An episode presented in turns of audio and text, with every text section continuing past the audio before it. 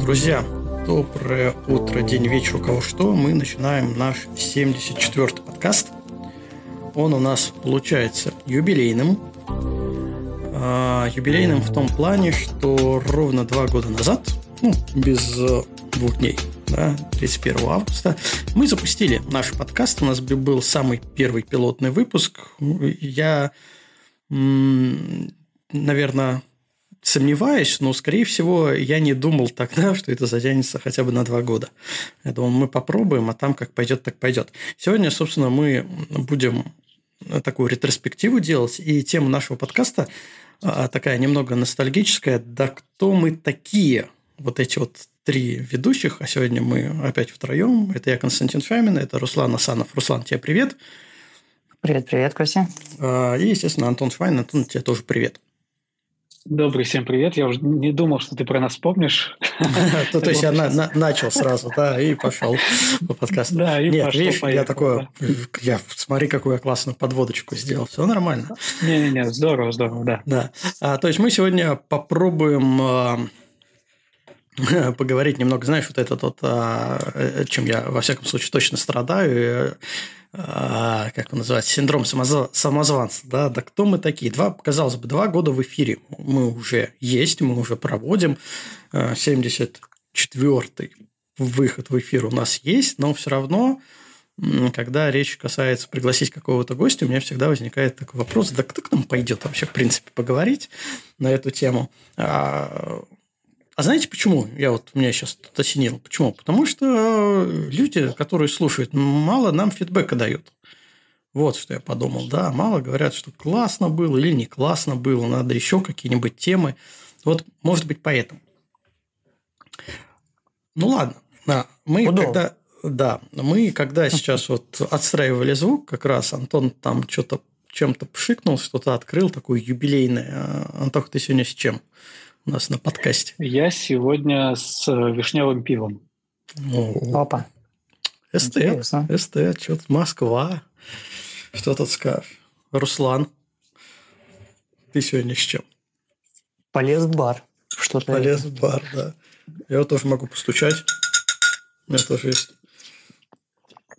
Но у меня просто... У тебя, я так полагаю, какое-то вино, да? А, ну да, давай говорить, что вино, но на самом деле это кофе. Кофе.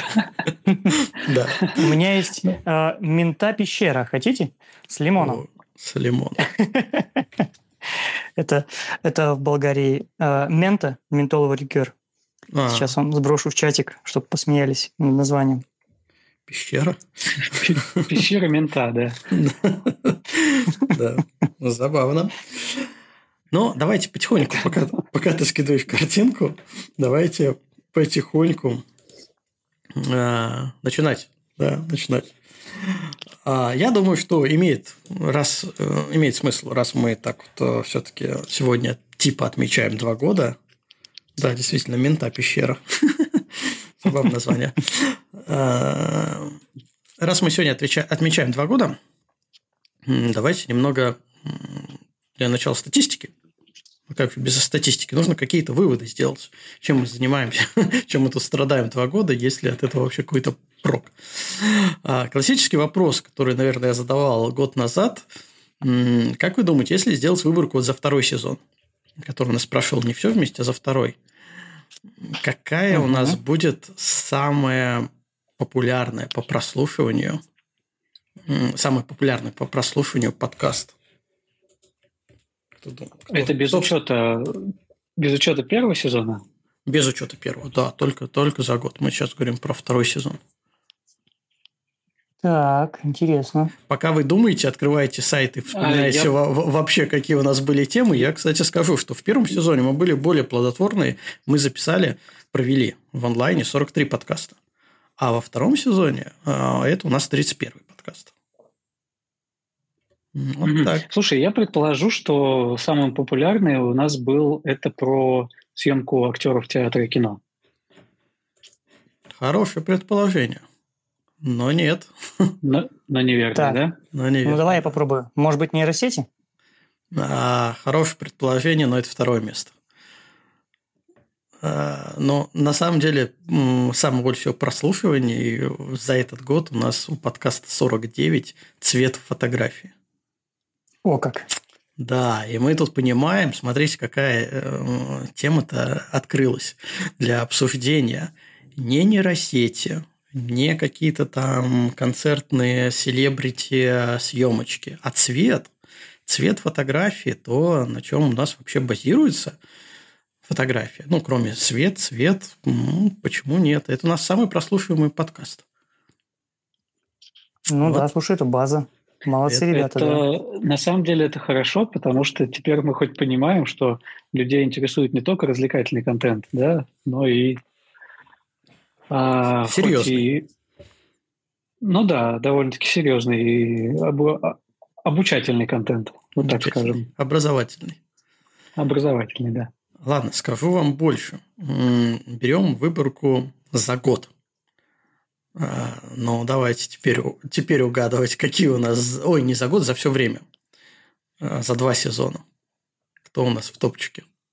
Ну, тут, тут, тут понятно. Это, я правда не помню дословно, как он назывался, но это э, на чем заработать? Наверняка на первом месте. Это у нас э, монетизация фотографий. И второе – это ню. 15 у нас подкаст был «Монетизация фотографий». Нет, нет. Нет?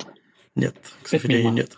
Да. А первое место занимает 49-й подкаст «Цвет фотографии». Представляете, Я мы, прям мы радуюсь во, нашим мы, Да, мы во втором сезоне записали подкаст, который переплюнул и ню, и монетизацию, которые были популярны в первом подкасте. А нейросеть, кстати, на третье место. Ну, вот за, угу. два, за два года, за два сезона нейросети заняли, скакнули на третье место. В принципе, для такого ну, понятно, сейчас хайп. Ну, это хайповое, да. Да, да, да. И мы насобирали, конечно, много. Но свою аудиторию тоже интересную мы отхватили на нейросетях. Кстати, самая лучшая позиция в чартах у нас... Нет, давайте за год посмотрим. Я сейчас выберу за год. Что... Так, 22 год. Э, с августа 22 да, э, по... Ой. Наоборот. Промахнулся. Вот так вот. Мы посмотрим с августа 22 по август 23 мы посмотрим позиции в чартах самые интересные мы э, занимали третье место в рубрике «Россия. Изобразительное искусство». Изобразительное искусство. Да. Угу. Угу. И занимали первое место Беларусь изобразительное искусство. Отлично. Вот такие у нас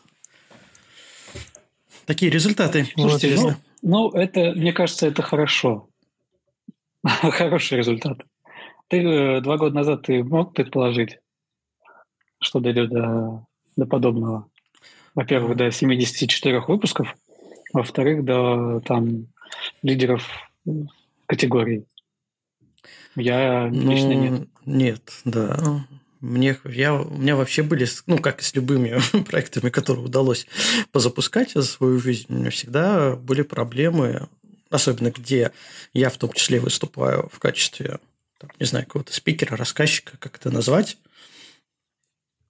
А, всегда возникали сомнения, ну, во-первых, кому это надо, самое классическое, столько людей делают интересный контент, там что-то рассказывают на ютубах, какие-то обзоры, встречи, выпуски.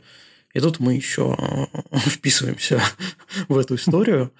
Да, и возникает вопрос, ну, кому это надо? Ну, реально, столько всего вокруг есть, и тут еще мы пытаемся что-то добавить.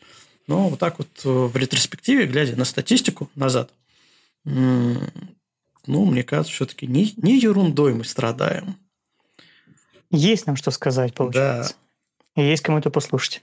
Да, вот Александр Герасимов спрашивает в чате. Костя, суммарная статистика по прослушиваниям со всех площадок. Какая площадка популярнее всего? А, да, это со всех площадок, которые могут отдавать. У нас отсюда сразу выбивается из этой статистики Яндекс. Яндекс не отдает информацию. А, сколько его смотрит, выбивается ВКонтакт. Но ВКонтакте вообще там у нас не очень много. Это такая запасная площадка для тех, кто, кому все-таки удобно там сейчас слушать. Потому что они скачивают физически себе файл, и уже прослушивания идут э, не обращения на хостинг-площадку, чтобы можно было отследить, а внутри самой платформы. А Яндекс, к сожалению, выдает только количество подписчиков и количество, сколько лайков было поставлено. То есть здесь нет uh-huh. возможности посмотреть ни уникальных прослушиваний, ни количество пользователей, э, ну ничего, просто вот такая вот какая-то аморфная цифра. И главное, непонятно, большая она или маленькая, ну, с чем сравнивать.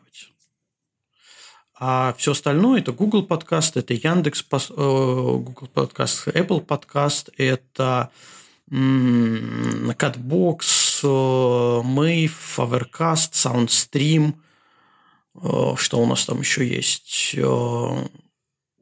Уже, я, я уже и забыл, кто у нас там еще есть.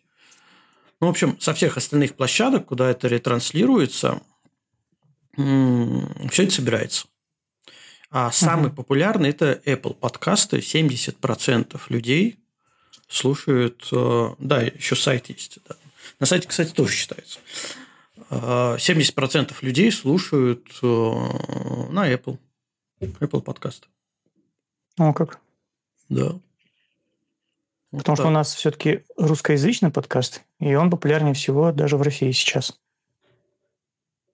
Ну, в русскоязычных а, странах, Ну, так. тут, тут дело в том, что у них очень удобное приложение для подкастов. Да. Максимально простое и максимально такое, как это сказать, friendly. User-friendly. Да, user-friendly, да, вот. А если сказали, что русскоязычный подкаст, а, есть еще одна такая статистика по геолокации. А, ну, на первом месте понятно кто. Россия, если возьмем за, за весь период, за два года. Так, давайте угадывайте, кто на втором месте. Болгария. Беларусь, ну. Не, не. Нет? Нет. Казахстан? Нет. Даже несмотря Украина. на VPN, и даже не Казахстан. И даже не, Нидерланды, несмотря на VPN. Германия. Германия. Да. У нас Россия на втором месте Германия потом Соединенные Штаты, Украина, Беларусь, Нидерланды, Польша, Турция. Вот так вот распределились по странам. Понятно, что, конечно, VPN у нас смешал все данные, ну, я да. думаю, все-таки, потому что Однозначно. локация берется именно с IP-адреса. Но все равно вполне интересная статистика. Да, клево, слушай. Угу. Германия, удивительно. Хм. Немцы знают толк во всем. Да, да. И в машинах, и в подкастах. Это точно. Так, так что, ребята, кто нас там слушает в Германии, вы молодцы. Жмем ручку. Ну что, я думаю, со статистикой можно заканчивать. Что-то нам ее изучать. Или какие-нибудь цифры интересные. Я могу что-нибудь Да, я называть. думаю, нет, наверное. Все-таки да. цифры – это вообще вещь неблагодарная на самом деле. Да хоть она порой и приятная, но э, какие-то сверхожидания строить не надо. Да. Я думаю, что если бы у нас была какая-нибудь реклама, было бы, знаете, как сейчас подкасты запускают вот такие энтузиасты, просто с бухты-барахты, как мы вечером списались, э, типа, не сделать нам подкаст, и на следующий день уже э, вы, выпустились. А, вообще есть продюсерские центры, которые запускают подкасты. Да, там запись, качественная постпродакшн, саунд а, сопровождение, типа вот эти звуковые эффекты, все перебивки, реклама. Вот. Там, конечно, и, ну, в том числе они рекламируют подкасты, все, приглашают каких-то интересных людей за деньги. Ну, с такими мы конкурировать, наверное, не будем. никогда. Сложно с ними конкурировать. Не очень-то и хотелось. Да, мы ради удовольствия. Да, ради удовольствия и ради наших слушателей. Так, вот еще, Александр Герасимов, сколько э, уникальных слушателей а, так, ну вот у меня сейчас открыта статистика за месяц. Э, уникальных слушателей 17 992 за месяц. За мне месяц? Кажется, да, мне кажется. Неплохо. Да, очень даже. Очень, да. Фу, уставал, устал по а, аккаунт регистрировать. То есть 17 тысяч аккаунтов, аккаунтов ты зарегистрировал, и 992 еще. Да, да, да. Еще зарегистрировал во сне, да. А, а если серьезно, то большая благодарность всем людям, которые нас слушают. Но сердечки не забывайте ставить. Благодарность благодарностью, а сердечки ставьте. С сердечками. Да, сердечками. Ну ладно, давайте, да, статистику я закрываю, что там на нее смотреть. Давайте переходить, собственно, к теме нашего эфира. А, друзья, я предлагаю, кто сейчас слушает, если есть возможность даже не голосом, а просто текстом, можно рассказать свои истории в дополнении к нашим. Мы прочитаем, либо с удовольствием вам, вас послушаем, потому что сегодня мы поговорим вообще о том, кто как. Это про тот поговорим про тот классический вопрос, который мы задаем всем гостям, которые к нам приходят в гости, всем гостям, которые в гости приходят, да, на подкаст, а, э, в самом начале, да, кто ты такой, с чего ты начинал. Но сегодня мы будем потихоньку рассказывать вообще, ну, и перемежая это различными историями, что творится в мире фотографии в принципе, не только с нами. Поэтому сегодня предлагаю присоединиться и поговорить вместе с нами. Ну, давайте с кого-то начинать. ну, давайте вообще сначала регионально, кто где находится. Да, я нахожусь, э, Константин Шамин, да, нахожусь в Питере, когда никуда не уезжаю, по большей части. Антон Швайн у нас находится в Москве, и Руслан Асанов у нас находится в Пловдиве, Болгария. Это Жарко. Болгария. Поэтому он, он нас радует всегда в самом начале, рассказывая зимой, какие у него там плюсовые хорошие температуры, тепло, какая там в шортах, футболках гуляет, а мы тут уже между в полный рост. А летом пугает теми же самыми высокими температурами. Да, сколько у вас? 38. 38, да. Последние недели примерно 38, да, ну вот сегодня дождик пошел впервые, прям подарок такой под подкаст. Немножко прохладнее стало. Прохладно. Да, но обычно это в эфир не попадает. Да. Поэтому наши слушатели этого, об этом не знают. Да. Ну, сегодня, да, впервые в эфире Руслан расскажет о погоде в Болгарии.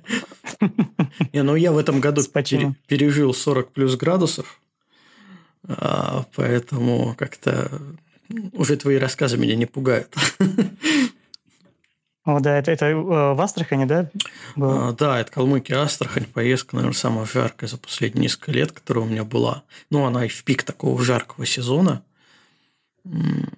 Поэтому, ну, я понял, что это все решаемо. Это на самом деле не так, чтобы страшно, особенно когда у тебя фото поездка, и ты все-таки фотографируешь там утро, вечер, а днем перемещаешься. Если машина с кондиционером, так вообще, в принципе, жить можно. Если без, тут, конечно, вопросы возникают, как выжить. Да. Но, в общем и целом, это тоже можно. Ну, давайте с чего-нибудь начнем, с каких-нибудь рассказов. Давайте по классике. А, кто когда начал заниматься фотографией? А вот давай с тебя и начнем. А, Например. Ну, давай с меня начнем. Да, я, я думаю, что мы уже в разных подкастах упоминали эту тему. А, я начал фотографировать, а, когда был маленьким. А, у отца по классике было хобби, фотография, были камеры. И мы с братом тоже тянули свои маленькие ручки к дорогущей камере. Естественно, мы ее не получали. Но в какой-то момент отец сказал, что окей, нам даст камеру поснимать, если мы выучим теорию, что это такое, как это вообще происходит, и вручил нам такой советский учебник по фотографии, наполненный формулами. А, вот. А я тогда, я тогда ходил в начальную школу и, соответственно, пытался выучить все эти формулы ну, насколько мог запомнить их чисто визуально, визуально. Мы потом сдавали экзамен. Честно, я уверен, что, конечно, я там какую-то ерунду наговорил на этом экзамене. Ну, вот. Но... Экзамен папе сдавал? Да, да. Ну, конечно, чья камера там мой сдавать. Вот. Но думаю, благодаря все-таки старшему брату, благодаря Диме, который, э, ну, у нас разница в два года, да, но все равно посообразительнее э, был – может, есть. Я не сравниваю. А, в общем, мы уговорили. Да, мы уговорили. Камеру получили. А, немного пленочки, да, получили. И какие-то эксперименты поделали. Потом, естественно, это все немного подзабросилось. Доступа к камере у нас прям такого не было. Ну, и потом уже начали появляться, вроде у нас интерес не угас, и уже начали появляться какие-то камеры. Но самым таким знаковым событием было, когда мы уже, наверное, учились там, в средней школе, а, отец подарил, ну, в основном старшему брату, подарил любитель 166В. Среднеформатная камера с шахтой верхней, на котором мы снимали. Ну, надо сказать, что при этом мы печатали на маленьких обрезках бумаги. Дефицит был, тем более жили на Кольском, на севере. Там вообще это все достать тяжело. Вот, печатали на маленьких обрывочках бумаги, снимая на среднеформатную камеру. Ну, это был такой очень интересный experience. А, сразу могу сказать, что цветную пленку мы, наверное, может быть, раза два пытались эм, проявить и напечатать. Во-первых, ничего не достать, реактивы не достать э, где-то в глубинке не понравилось, там что-то запороли. Вот поэтому у нас в основном пленочная вся жизнь прошла черно-белой. Ну, жизнь была цветной, а пленочная история прошла черно-белой. Вот, поэтому, если говорить о том, как началось, у меня вообще классика. Да, был отец, есть отец, который занимался, интересовался фотографией. А, он не отпугнул нас, несмотря на экзамены. Но я, я понимаю, просто доверить камеру так, ну, тем более, когда это она единственная в семье, доверить камеру детям, которые ходят еще в начальную школу, ну, такое себе удовольствие. Вот. Но все-таки не испугался, доверил. И, собственно, потихонечку мы снимали какие-то вещи, потом печатали, потом в большом формате нам удалось распечатать несколько кадров с оказией. Вот. Потом опять получился такой промежуток, это, наверное, 90-е, а, когда с одной стороны все это стало вдруг резко дорого, а, а с другой стороны появились пленочные мыльницы. Вот эти, знаете, гиперфокальные, которые no focus. А, когда на пленочку зарядил, мы продолжали снимать. Это в основном были какие-то зарисовки из нашей жизни, плюс студенческие поездки э, на отдых, еще что-то. Ну, то есть, э, абсолютно такой семейный домашний репортаж, но просто снятый на мыльницу. И потом уже, наверное, началась э, цифровая эра. А, и с цифровой эрой как раз был такой момент, либо все бросить, либо все-таки в этом разобраться. Ну, как-то вот так повернулось, что пришло, пришлось в этом разобраться. А поэтому, мне кажется, у меня такая длинная, долгая история фотографической я не могу сказать, что я прям какой-то там в каком-то поколении фотограф-художник. Нет, все это было на таком бытовом уровне, но вот вылилось во что вылилось, и я, в принципе, абсолютно не жалею. Не потраченное время, казалось бы, сейчас человек, который приходит в фотографию, он, ну, по большому счету, может стартануть хорошо за несколько месяцев. Если он прям учится, поставил задачу, если еще за плечами есть какое-нибудь художественное образование, так вообще без проблем. Но вот у меня на это ушла практически вся жизнь. Ну, и то ушла как ушла. Я еще не закончил изучать фотографию, экспериментировать. А, но, с другой стороны, мне это всегда по кайфу что-то изучать новое. А, поэтому абсолютно не жалею вот такому долгому пути. Угу. Это... Слушай, а Да, Руслан, давай. Ну, нет, я хотел сказать, что впечатляюще, да, то, что с таких малых лет э, интерес, когда родители приучают э, к фотографии. То есть ты видишь это маленьким, ты уважаешь своих родителей и твой авторитет, показываете что-то интересное. Потому что обычно дети, когда видят, эм, чем занимаются родители, это так э, на таком психологическом уровне как бы отвращает, наоборот, от этого, типа, ну, это старики этим занимаются, это вообще не модно. А у тебя, наоборот, получилось так, что тебе это, наоборот, привило любовь к фотографии. У нас еще была кинокамера. 8-миллиметровая? Да, была кинокамера. Я, и вот, э, наверное, единственное, что у меня сохранилось с нее, это наш отпуск оцифровано, то есть перегнали, оцифровали. Mm. Это куда-то вот брат Дима отдавал, чтобы оцифровали 8 миллиметров. Это была наша поездка в Крым, в какие-то там вообще 70 какой ой, не 70 какой-то, 80 какой-то год. Не помню, поездка в Крым. Mm. Ну, может быть, даже не знаю, ну сейчас искать не буду, меня точно не под рукой. А, естественно, без звука, но в цвете. Угу. Вот, поэтому это так. И мы даже смотрели все эти записи, устраивали такие домашние просмотры, а, ставили проектор, а, бобину и смотрели отпуск. Вот так. Такая история Класс. долгая. Ну, давайте, давайте что-нибудь еще. Антон, что ты хотел сказать? Да, я вот хотел как раз сказать, что моя история вообще в разы короче. Потому что у меня в семье никто не фотографировал. А, я вот смутно помню очень, а, по-моему, на какое-то время а, в моем там детстве, может быть, лет в семь, а, и у меня почему-то в памяти отложилось, что был дома полароид. И вполне возможно, что он перестал быть, потому что я мог его сломать. Я, я, не, я, я этого не помню, но вот я помню, что вот какая-то такая вот, знаешь, может быть, какое-то событие это даже было. И вот этот полароид, и фотография на полароид. Такое, ну, очень яркое воспоминание из детства есть. И больше ничего. И больше ничего не связывало меня с фотографией до института. А пока, пока моя девушка не уехала на учебу за границу. И у меня тут такой вагон свободного времени. У меня были друзья, да, у меня был спорт. У меня до сих пор спорт рядом со мной всегда идет. Пока здоровье позволяет, надо этим пользоваться. Это вишневый вот. Э, этот? Нет, нет, нет, это, это Нет, я имею в виду футбол. Я, сколько я помню, я всегда играл в футбол.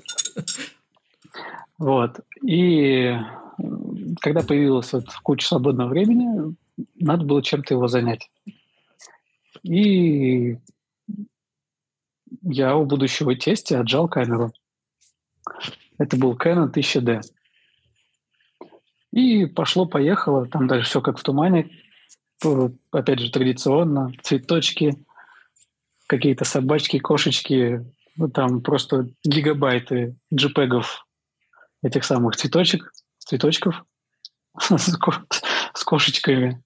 И ничего как бы толкового и не получалось. Потом я начал изучать всякие форумы, пытаться загрузить туда эти фотографии, тонны фотографий. Получал оттуда, что выкинь камеру за займись чем-нибудь более полезным. Классик. Да, да. Но на самом деле мне это помогло, потому что меня очень вовремя и, наверное, очень рано осадили в этом плане. Что я не продолжал заниматься вот этой вот ерундой, которой занимался до этого. Когда просто, знаешь, на, на режиме абсолютно автоматическом там, бродил по кустам и нажимал на кнопку. Вот. И я начал изучать уже фотографию более пристально, так скажем. А потом начались поездки.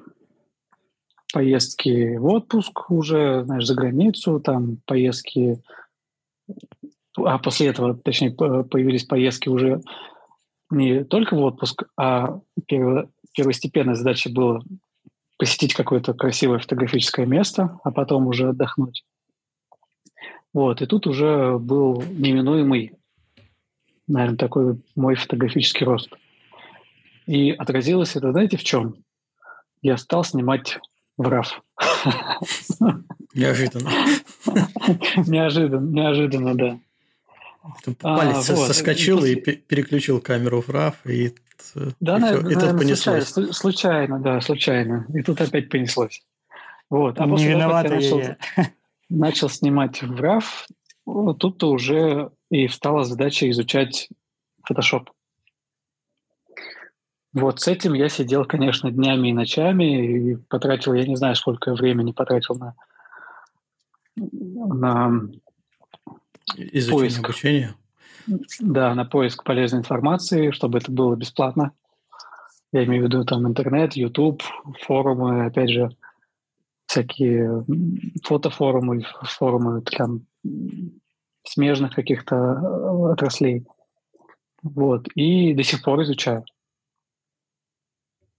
И самое главное, что, что меня отличает от меня начинающего, если сравнивать, например, количество кадров с одной локации, да, я там мог навалить, грубо говоря, там 200-300 фотографий э, с одной точки.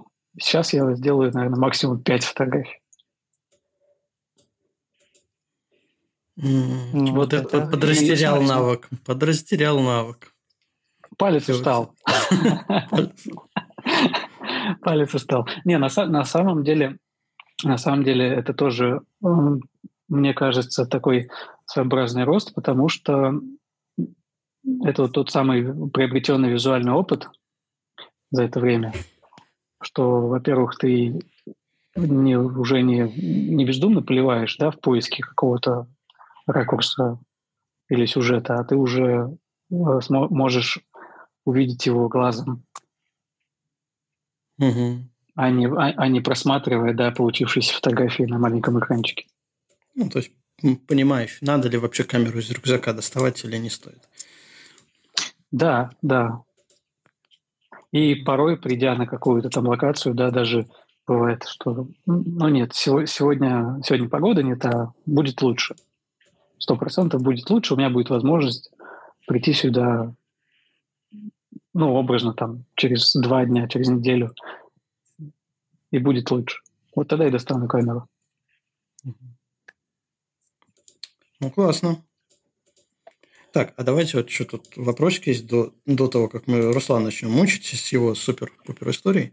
А, Александр опять спрашивает, а если отпечатки живые, не спрашивает меня, если отпечатки еще э, живые, с удовольствием бы посмотрел, если возможно. Ну вот у меня есть только в каких-то альбомах что-то найти. О, Дима, а вот я Дима как раз, чат да, я как раз хотел попросить его, потому что у нас главный хранитель истории семье, ну, в нашем поколении, во всяком случае, это Дима. Ну, вот он там все, и он отдал вот эту кинопленочку на оцифровку и какие-то старые записи. Мы в свое время записывали на магнитофон аудиоспектакли ну, сейчас смешно, конечно, это слушать, но все равно история это же классно, там старались все по, в разных голосах, в разных манерах, все это начитывали, а, классно было. И вот э, насчет отпечатков, э, вот фото на любитель 166 УВ, да, и, кстати, потому что в кадре я снимал, соответственно, Дима меня. Смотрите. А может быть, снимал Дима, потому что у тебя в руках пистолет? Типа, мне аватарка Давай, снимай. Да, в целом, я думаю, что какие-то, наверное, вот именно из альбомов уже распечатанные вещи, они, наверное, остались. Но у нас уже был такой классный случай, и я, к сожалению, не знаю, Дима поправит, когда нам распечатали в первый раз в большом формате вот с этого любителя водопад. Солдатик у нас там в, части поехал в Мурманск, ему дали задачу, что надо распечатать. Он ни слом, ни духом, ну и, соответственно, не знал, какого размера. И привезли нам прям большую распечатку, там, А3, наверное. А, когда, и тогда, когда мы печатали на маленьких огрызках, маленький огрызок это вот начинает с размера от визитку. То есть мы бумагу нарезали, вот, вот такие вот даже маленькие фотографии печатали. А, и когда привезли вот это вот, я не знаю, для нас, наверное, тогда на пол стены оно выглядело. И ты так смотришь, какие-то там кабельки водопада. Вот. Мне кажется, что все-таки, я не помню, сто лет не видел, мне кажется, все-таки это сам отпечаток не сохранился. Но у меня лежит, вот, да, пленочка вот, вот лежит с этими, вот мы, это мы сидим на фоне водопада, там, кстати, Дима все закидывает. У меня лежат пленки. Ну, вот у меня даже есть сканер. Я свои среднеформатные сканирую. У меня есть сканер для 35-миллиметровой пленки. Но нет времени. У меня целый ящик забит пленкой э, именно с тех времен, но нет времени, потому что надо, во-первых, ее аккуратненько развернуть, во-первых, надо ее там немного промочить, дать отвеса, чтобы она отвисла. Ладно, черт с ними уже, с этими с потертостями от старости сейчас нейросети все выправит, но это прям вот такие вот э, такое время, которого, к сожалению, не хватает. Но пленочки лежат. У меня даже на выпускной альбом фотография пленочная. У меня есть э, негатив моей фотографии на выпускном школьном альбоме. А, а еще у меня свадьба на пленку снята, потому что цифра тогда давала плохенький результат. А вот э, пленка еще давала хороший результат. Поэтому у меня свадьба на пленку отснята. Вот такие времена были забавные. Вообще. Интересно. Ну, Руслан. А, можно даже, да, да, да. Интересно, говорю, можно даже сейчас даже эти фотографии черно-белые разукрасить же нейросетями. Да. Я думаю, получится достаточно сносно. Короче, мне надо у Димы с... выпросить пленочку вот эту среднеформатную, потому что у меня в сканере уже вставлен э, этот холдер для среднеформатной пленки. Это будет, может быть, будет даже быстрее отсканировать. Попробуйте разукрасить. Интересно было. Ой, ну да, классно было бы. У меня тоже также лежат а, древние фотографии, где-то пленки лежат, вернее. Интересно тоже их найти, если они еще не рассохлись и не рассыпались вообще в труху. Где-то у родителей дома и в Казахстане. И если получится привести, обязательно попробую то же самое сделать. Их там же отмачивать надо, да, если не ошибаюсь, чтобы разогнуть и Ну, да, да. Они когда... Это такая история. А, да, они когда скручены и лежат очень ну, да, долго, да. То, соответственно, во-первых, ну, сам, а, сама пленка становится более хрупкой, и ты можешь ее повредить, эмаль. То есть мы понимаем, угу. что у нее уже есть основа, на этой основе там слой эмали, слои эмали. Э, и ну, она просто начинает трескаться. Поэтому очень хорошо бы взять и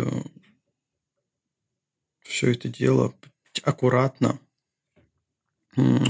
размочить, потом высушить, как раньше вот вешали же после проявки uh-huh. на прищепочке. Сверху прищепка и снизу прищепка. Вот снизу прищепка висела для того, чтобы как раз оттягивать пленку вниз, не давать ей сворачиваться. Соответственно, она когда высыхала, она была более ровная. Э, Надо будет попробовать. Да. Ну, вот, Вообще, вот у нас вот примерно... те, тема. Вот, кстати, родилась тема, тут, кстати, подсказывает. Даешь подкаст про оцифровку архивов. Вот. у тебя как раз куча вот этих вот фотографий неоцифрованных. Можешь даже сделать такой мастер-класс в онлайне. Да. Вот у меня еще есть э, видеокассеты. И даже есть карта видеозахвата аналоговый. Даже есть видеомагнитофон, который все лежит и все ждет, когда я это постараюсь оцифровать. Но тут же проблема в чем? А, мы видео снимали, это, отвлечемся от фото, наверное, это была против, полная противоположность фото. Фото у нас была пленка, там 12 кадров, 36 кадров. А, она была, ну, она стоила денег. И мы хотели этого или не хотели, но мы экономили эту пленку как могли. То есть снимали то, что ну, казалось, что это будет классно, да, нормально. Снимем. А с видеокассетами получилось вообще с видеоформатом, когда он вошел в нашу жизнь, получилось немного по-другому, потому что у тебя там кассета условно 3 часа, и ты можешь поливать это все без раздумий. Наверное, с тех времен, вот кто в эпоху видеосъемки на кассеты играл свадьбу, наверное, у них была такая услуга очень популярная а, – съемка свадьбы на видео. И там только из ЗАГСа у тебя час видео, и еще вот вся остальная, там еще три часа. Ну, грубо говоря, вот у меня, по-моему, две видеокассеты со свадьбы. Посмотрели э, эти видеокассеты, наверное, один раз, и то на перемотке и все, они лежат. Да. Но чисто так э, морально, наверное, для, и именно для семьи, мне кажется, что какие-то части оттуда имело бы смысл выдернуть. Но таких кассет много. Там не знаю, сколько часов жизни на них запечатлено, не все имеет смысл даже оцифровывать, но оцифровка, проблема оцифровки видео в том, что у тебя одна минута э, видео равняется одной минуты времени оцифровки. То есть один в один идет. Ты не можешь там ускоренно оцифровать, либо еще что-то. То есть нет такой пакетной обработки. Загрузил кассеты и понеслась. А, а это реально очень много времени. Я сейчас аккумуляторы тестировал, зарядка аккумулятора, точнее, время работы камеры от аккумулятора порядка 5 часов. И мне для того, чтобы оттестировать аккумулятор, разные аккумуляторы с разными зарядками, я потратил 4 или 5 дней нон-стопом для того, чтобы вот, ну, проверить аккумулятор. Потому что реально это, казалось бы, 5 часов – это долго. А теперь все это можно помножить на видеокассеты, которые там по полтора-три часа. Особенно вот эти вот расширенные, да, двойной, с двух сторон. Перевернул. Не знаю, не знаю когда. Но, в принципе, все для этого есть, опять же. Надо просто... И даже, ну, в свое время пробовал, оцифровывал, Э, ну, я не знаю, где найти на это время. Да, как всегда, не хватает. Да. Давай, Ой. Руслан, про тебя. Ну, давай, про меня быстренько, в ритме, в темпе вальса.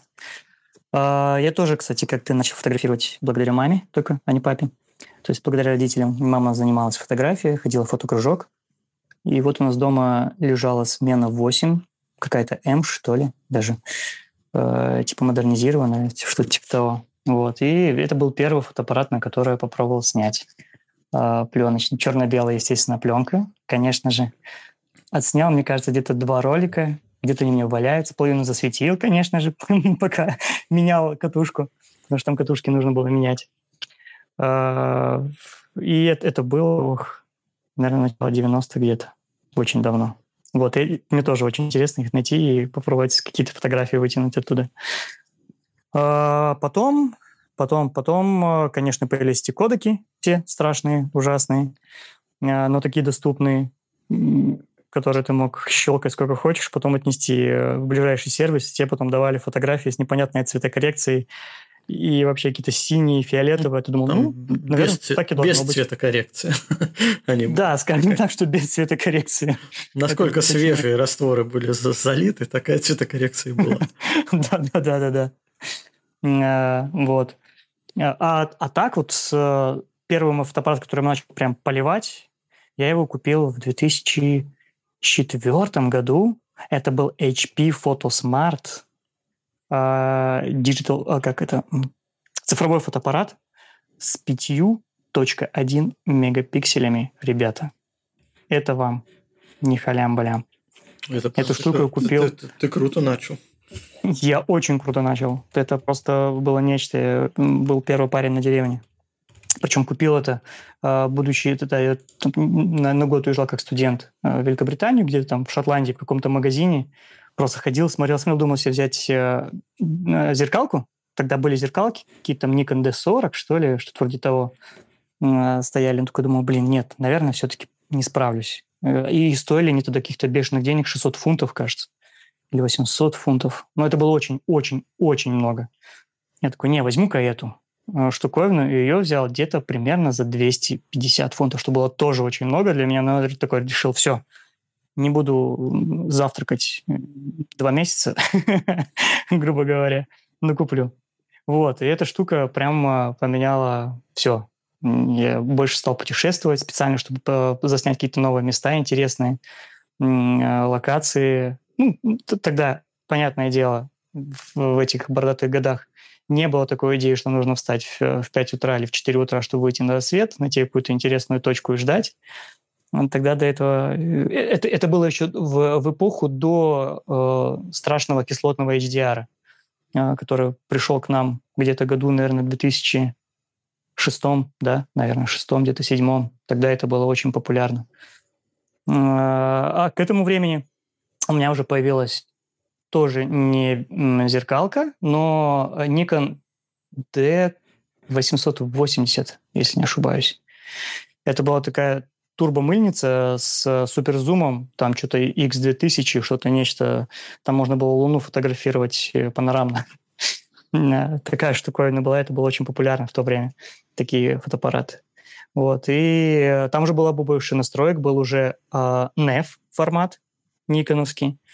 И вот э, тогда я вошел в эту колею, э, в этот ужас кислотный HDR. У меня даже эти фотографии где-то есть, я их прячу. Большинство, конечно, совсем удалил, чтобы никто их не нашел ни в коем случае. И я сам в том числе, чтобы себе психику не нарушить, увидев то, что я когда-то делал.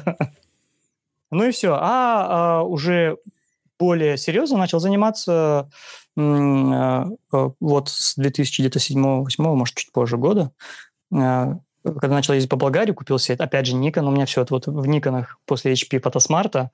Как-то мне плюнуло в Nikon, и все, и туда пошло. А, почему? Потому что мне супруга купила, Nikon подарила. Вот эту самую турбомыльницу. Это все она. Вот ее нужно винить за это. И Nikon 7100 и с ним уже началась такая уже эра нормальной фотографии, нормальных обработок. Ну и все. А, а, а все это фактически было, э, наверное, завязано на путешествиях, как и сейчас все еще. В большинстве случаев фотографирую тогда, когда путешествую. А может быть и путешествую, потому что хочу фотографировать. Я пока не определился. Вот такая у меня история, ребята. Угу. Классная история, но меня смущает, пока не определился. Я еще молодой. Может быть, и не надо, может быть, и не, и не надо определяться. Все будет может так же, быть. как и, и прежде. Согласен. Согласен. Слушай, а я тут загуглил м, ту камеру, с которой я, наверное, веду отчет именно цифровой своей, своей истории фотографии. Mm-hmm. Это была Konica Minolta DMH Z6. Привет Никонам.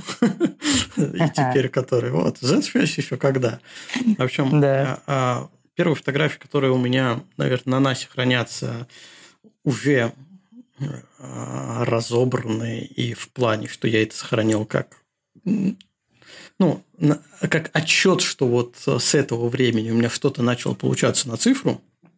Это был как раз 2003 год, и это как раз вот эта вот камера Konica Minolta с 12-кратным оптическим зумом. То есть, это 32 420 миллиметров. Вдумайтесь. Ого. Это, Это страшное пушка, дело. Пушка-бомба. Да, и 6 Вообще. мегапикселей матрица. То есть очень хорошо. Ну, для да. И, и она умела писать видео. Правда, 320 на 240. Э, это, Это нюанс. Да, Motion JPEG. Э, но все равно, да, была такая очень интересная камера. И вот, э, наверное, тогда... И... А, еще, э, что в ней была особенность, у нее не аккумулятор был, а батарейки надо было вставлять в нее. Такие пальчиковые, четыре пальчиковых батарейки. Ага. Это какой год? Это 2003 год. Ага, ага, вот, да, да, да. Вот. И, соответственно, самое, да. сейчас 2023, вот 20 э, лет. А, можно считать 20 лет с момента, когда с цифрой стало что-то получаться. Конечно, если сейчас посмотреть фотографии, мои фотографии цифровые 2003 года, это будет полная дичь. Просто вообще трэш, жесть, угар. А, но все-таки я думаю, что... У всех, Костя, у всех так Во всяком случае, для, себя я это, ну, там какие-то фотографии для себя я все-таки оставил. Такие, такая веха, наверное, после пленки. Все-таки, потому что а, Первое, у меня до Минольта была еще камера, уже, наверное, не вспомню какая, что-то там на 3 мегапикселя, наверное, какая-то совсем мыльница, ну, которая кроме как фотофиксации не, не могла ничего абсолютно. И Тогда же еще был такой вопрос, была мыльница пленочная, была мыльница вот такая цифровая. Вот мыльница пленочная, она давала результат намного лучше, даже вот с этими, с э, фотолабораториями, с плохими реактивами, все равно результат был лучше, угу. чем вот эти вот цифровые э, кадры. И тогда еще стоял вопрос, это, типа, а может... Это, наверное, ну, аккумуляторы, наверное, плохие были. Нет, тогда еще стоял вопрос, а может, ну, это цифру, это все какое-то не то, это еще не скоро будет, а вот оно, как оказалось, повернулось. Вот, поэтому у меня сознательно с цифрой вот 20 лет. Рука об руку. Потом чего-то не было. Да, уже такой ставь. Ну, кстати, это полароид. Вспоминали, да, у нас тоже был полароид. И, кстати, ну вот на полароидах сейчас Сейчас Дима подключится, опять найдет какие-нибудь фотографии, скинет в чат полароидные. Они вот реально до сих пор, даже, мне кажется, не, даже чуть-чуть не стали выцветать. Какие были тогда сняты, так и остались. Мне кажется, это очень классно. Полароиды в этом плане молодцы. Абсолютно, да. никакого изменения нет. Они тогда были немного, ну, все-таки э, не такие резкие, как хотелось бы да, сейчас. Да, они такие мыльные. Ну, в принципе, да. все было видно, чего. Да, да, да. В сравнении с той дичью, которую можно было на пленочную камеру снять, не знаючи, на вот эту мыльницу а, бесфокусную. Вот, там то же самое мыло можно получить. Поэтому вот так вот нагуглил даже. Интернет все помнит что, что было. Слушай, знаешь, у меня такое яркое впечатление с детства. Я был совсем щеглом, не помню, там, каком-то, может, первом классе каком-нибудь. И вот э, этот товарищ, э, учитель по, по фотографии, который, которому мама моя ходила, э, насколько я понимаю, э, на курсы, он был друг семьи, и мы там друг к другу в гости ходили. Вот как-то мы собрались, помню, большой толпой, родители, естественно. И он вытащил свой «Зенит» попросил меня сфотографировать как это было круто, вот эта штуковина огромная. И там еще был автофокус, я помню, в этом «Зените». Прекрасно. Он мне вот так вот, а, целься там на значок, который был, висел там у папы на пиджаке, вот, чтобы вот точка туда была, и нажимай на кнопку, и все получится. И я такой смотрю, все такое замыленное, нажимаешь кнопочку, все становится точ ярким. А, и через зеркало же там, то, то есть ты зеркало mm-hmm. и такое полупрозрачное, и ты видишь какое-то полузатемнение всего этого, как какой-то сказки. Прям вот и до сих пор, как сейчас это помню. Может быть, вот это тоже дало какой-то свой эффект. Почему стал фотограф? Ну, прикольно, да. Такие ламповые воспоминания, да? Да, да, очень. Ребята, в чат накидывайте, кто когда познакомился с фотографией. Тоже будет интересно понять. Да, вот здесь Олимпусы, Мьюшки, ну, классические мыльницы. Ну, это уже крутая, считаю. И сейчас даже они э, пользуются популярностью среди людей, э, любителей вот таких мыльниц за свое качество, за свою оптику хорошую до сих пор. Так, а что у нас с техникой Слушайте, ну сейчас? Ну... Да? Давайте мы перепрыгнем сразу. 20 лет. ну, у кого 20, у кого поменьше. Давай я начну, у меня будет очень быстро. Да. А ты можешь сразу рассказать... У меня, будет быстрее. Нет, ты можешь... Так, ну давай ты. Э, да, Руслан может рассказать, почему у него все быстро сейчас, как это случилось. Это даже такая грустная музыка, меланхоличная, лирическая. Да. А, ну, а, я так а, и не изменил Никону. У меня все еще он же, а, только 810 последнее то, что я себе брал, так он мне остался. А из парка объективов а, только 200-500 Никоровский остался. Потому что когда-то у меня украли всю технику, при поездке в Грецию, что удивительно. В Греции, поэтому, поэтому в Греции все есть. Они воруют. И в том числе твое. да, и мое теперь тоже там есть. вот. А, да, как-то поехал поснимать фламинго. Ну, э, как оказалось, это такое популярное место для воришек. И э, пока мы снимали с моим другом на, на озере, машину разбили, вернее, разбили стекло. В машине вытащили всю технику, там даже кроссовки вытащили, куртки, все-все-все абсолютно, документы. Ну, там был такой трэш. Тестовую технику в том числе. Ну, в общем, занимались, бегали по полициям. Э, там в итоге ничего не нашли, естественно. Вот. И с того времени я учусь снимать на 200-500. Все как-то э, я такой в неопределенности. Либо купить уже в конце концов себе беззеркалку, и тогда менять так и так надо будет себе парк э, всей, э, всех объективов. Либо не менять, э, ну тогда непонятно, а потом же все-таки придем мы все к этим беззеркалкам. И вот я вот в этом подвешенном состоянии уже сколько, два года? Или три года, может быть, уже? Три, мне кажется, да. Да. Ну, при, при всем при этом у меня вполне успешно получается путешествовать и фотографировать с этим одним объективом иногда беря там, в, в прокат какой-нибудь там широкоугольный. Но с течением времени мне все больше и больше нравятся а, длиннофокусные фотографии, длиннофокусные форматы. Я под него уже заточился как-то и уже вижу картинки не вот здесь перед собой, а где-то там вдалеке каждый раз. И мне этого хватает. Вот, все, с моей техникой э, как-то так. Давайте, ребята, у вас будет подольше точно. Антон. Руслан, э, вот я сейчас хочу добавить, чтобы встряхнуть себя угу. до чего-то нового, тебе придется продать и купить беззеркалку. Да, ну вот опять же продавать, а вот этот 200-500 мне нравится.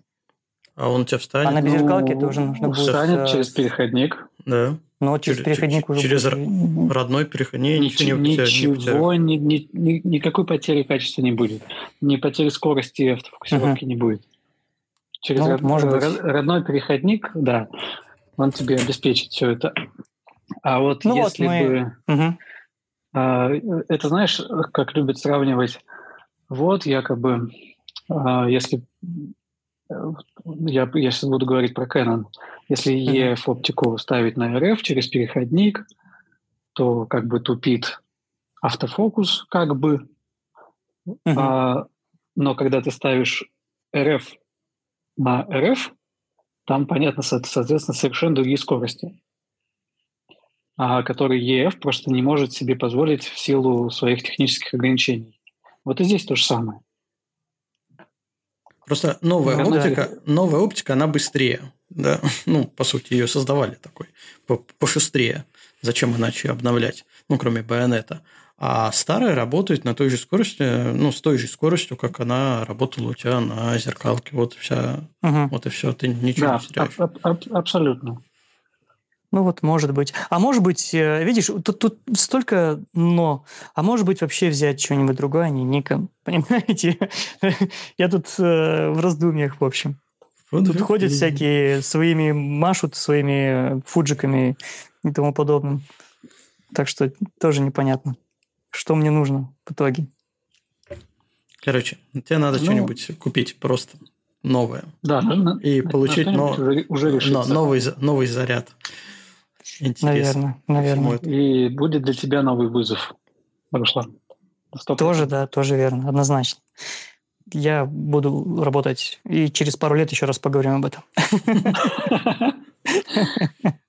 А, потому что вот я для себя сейчас сделал такой вызов я взял и решил продать э, почти всю свою оптику. У меня был 15, а, ой, 1635 f4 кэноновский. Uh-huh. У меня был 85 миллиметров 1.2. А IRX 15 миллиметров 2.4. Я их взял, все на Авито выложил и продал благополучно. А, купил себе взамен RF 1535 2.8 и Sigma 50 миллиметров. Какая ну, сила ну, воли вообще? Да, и получилось, что я как бы это продал, это купил без особых доплат. Угу. Вот, то есть как бы, ну так получилось. А за счет того, что все-таки 85-ка это очень дорогой, дорогая стекляха. Вот, поэтому это была хорошая инвестиция, когда я ее покупал.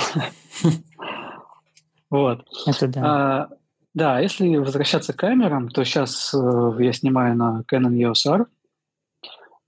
А беззеркалка, которая у меня уже получается три года. Ну, тоже время летит. До не... Да, да, время летит просто в космос. А до этого был Canon 5D Mark II. И до э, пятерки был 1000D. То есть у меня всего, через меня прошло всего лишь три камеры. У меня тоже списочек такой. Совсем mm-hmm. маленький. Маленький да удаленький. А у меня Маленький большой. да удаленький. Все что-то Да, продают, а я, я Ну, только покупаю. Но я, я, еще, я еще добавлю, что э, я менял камеры только тогда, когда упирался в пределы их. Вот, например, То есть э, реально чего-то не хватало. Да, когда э, я решил продать Mark II, ну, обновить его, да, на что-то по более свежее, по более мощное в этом плане, э, я тогда решил снимать ночью. И вот несколько поездок, дорогих поездок, э, у меня с таким, ну, с очень скудным результатом вышли. По фотографиям ночным именно. По дневным, то рассветным и закатным все прекрасно. А вот ночью, да.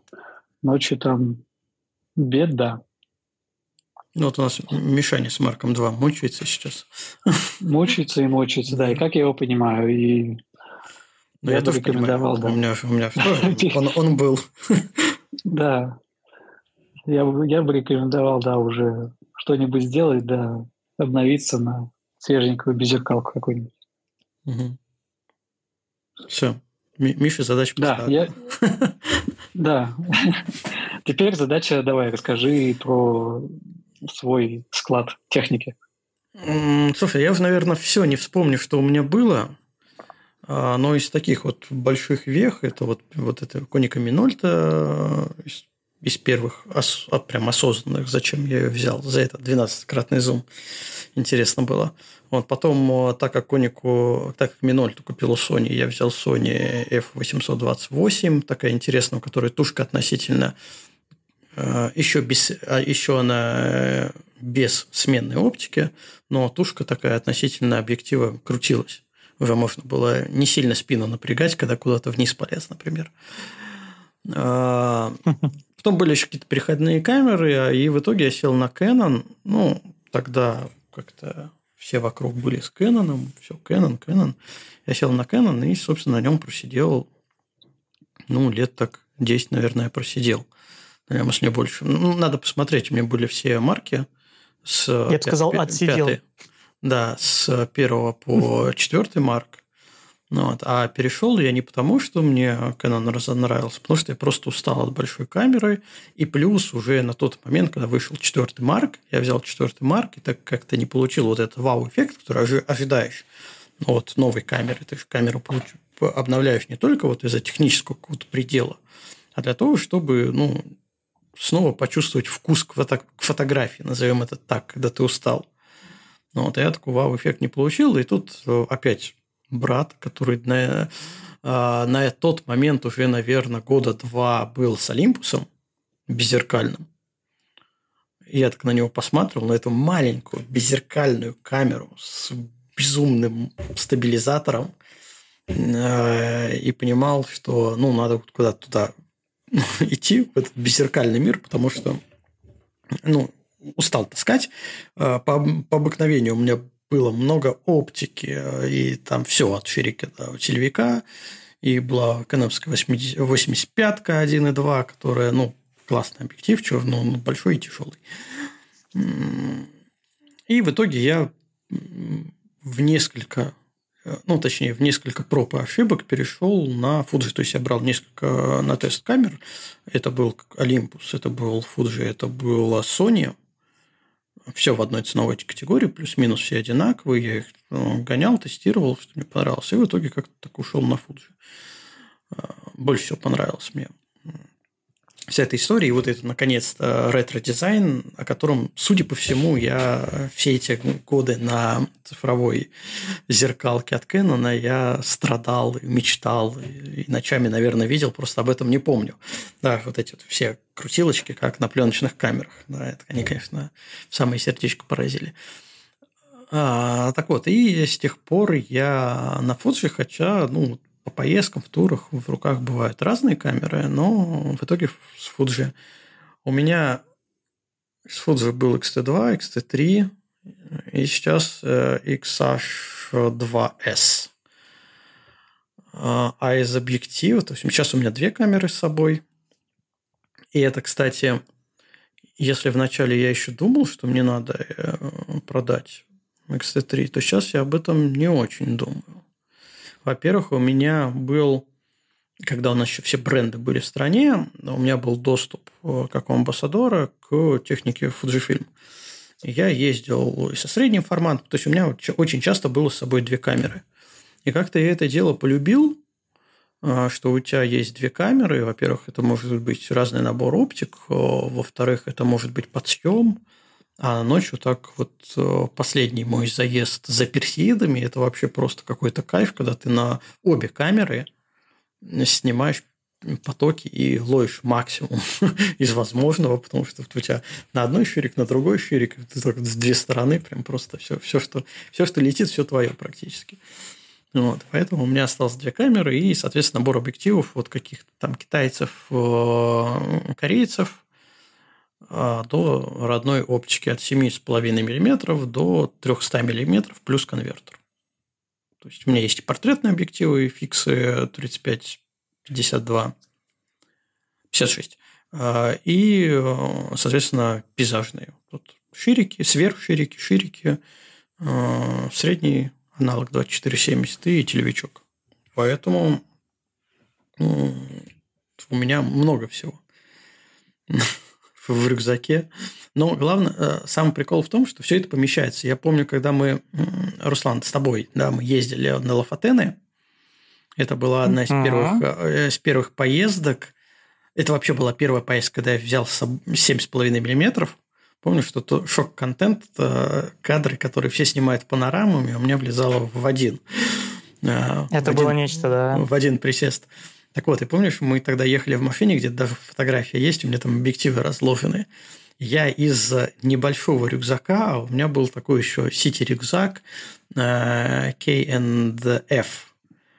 А я оттуда достал 5 объективов. Ну, камеру и 5 объективов. Все это в сити-рюкзаке было. Вот. И Еще ребята, маленькая. Да, и ребят такие, которые с огромными фоторюкзаками, тяжелыми, больной спиной и все такое прочее. Да. Двумя шерпами, да, чтобы это все таскать. Да. Точно. Но по моему опыту, все-таки переход на беззеркалку, он, конечно, по массе решает, ну, в том плане, что все это становится легче. Но это такая палка о двух концах, когда ты из-за того, что это все более компактное, ты больше всего покупаешь. Ну, можешь купить и запихнуть в рюкзак. То есть, по сути, у меня сейчас, ну, а, вот я езжу, у меня пост в Телеграме полетел, когда в Астрахань без э, багажа, только с ручной кладью, с двумя камерами, со штативом внутри рюкзака. Я его запихнул, угу. но, но без дрона, да, вот у меня там 10 килограмм, я все снял, все облегчил, 10 килограмм все равно я получил. Но 10 килограмм на спине – это, в принципе, немало. Э, какой-нибудь средний комплект э, зеркалки, ну, так и будет весить. Либо вот э, полноформатных без зеркал, они тоже не очень там маленькие, не очень-то легкие, со своими стеклами. Но у меня было ну, две камеры, у меня было пять объективов, у меня был штатив, в, в эти 10 килограмм входил, и павербанки, внешнее питание, ну и куча всякой вот этой мелочевки. А, вот именно, что да, ты в 10 раз больше втаскиваешь. Да, я, я, я, я, я взял больше, получается. Mm. Да, говорит, если говорит у беззеркальных меньше, расскажи это владельцам полнокадровых Sony. Да, у Sony там еще и объективы такие, что ох-охо, родные две мастера огромные. Ну, понятно, из-за чего. Хочешь качество, нужно больше стекла иметь. Ну. Вот, поэтому у меня вот сейчас такой комплект. В принципе, я доволен.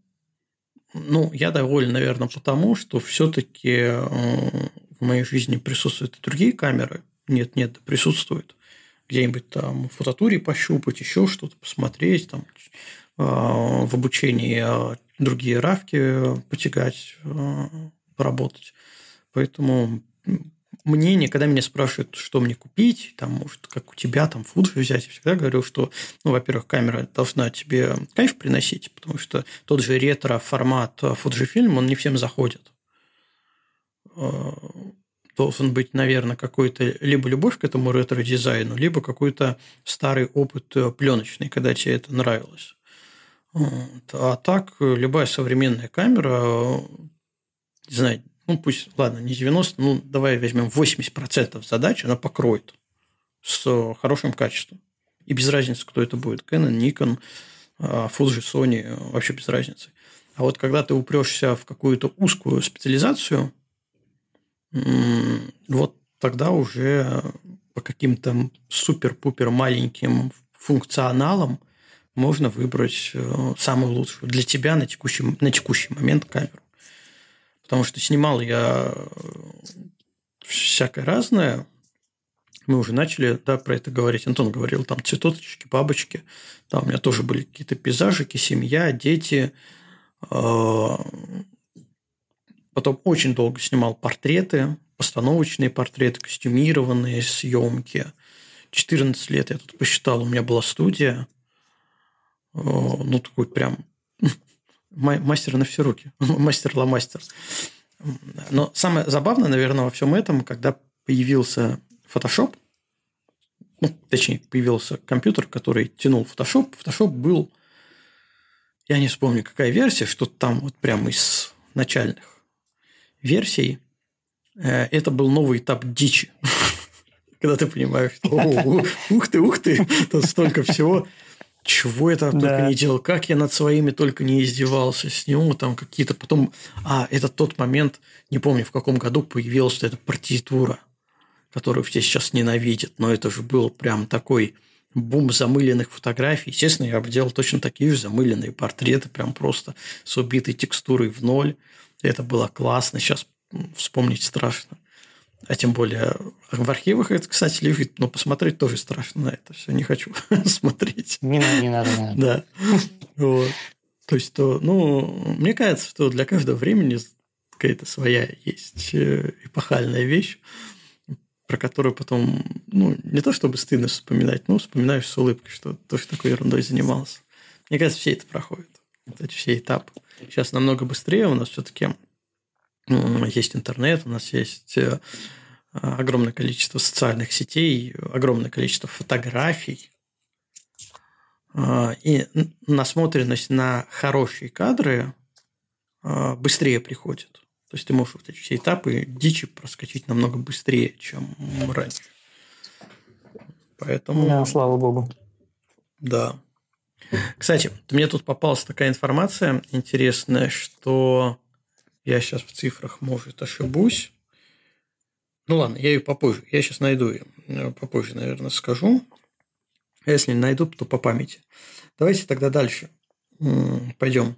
Мы все все, да, про технику все рассказали. Габариты рассказали. Да, наверное. А в чем? А, ну вот Алексей э, спрашивает, э, Скленко, в чем проблема с Марк 2? Но Антон сказал, что проблема-то в ночью очень были. низком рабочем ИСО, да. Да. Там, конечно, И... катастрофа. Катастрофа в тенях. Катастрофа. В любых, в любых местах. Причем вот у меня как раз да. первый, э, пятерка первая, Марк 2 и Марк 3, они были тогда, когда я снимал портреты увлекался портретами и студией, и, соответственно, вот там нет проблем. Ну, не было проблем. Я печатал холсты, и все было хорошо. Но тогда я не увлекался ночной фотографией. Пейзажем. Да, пейзажем. И ночной, ночной да. фотографией, да. Потому я думаю, все... ты увлекся уже с Марка 4, а вот если сравнивать мой опыт, да, то EOS R и Mark 4 имеют идентичные матрицы. Поэтому вполне себе годный результат выдает. Угу. Ну, давайте пока пойдем дальше.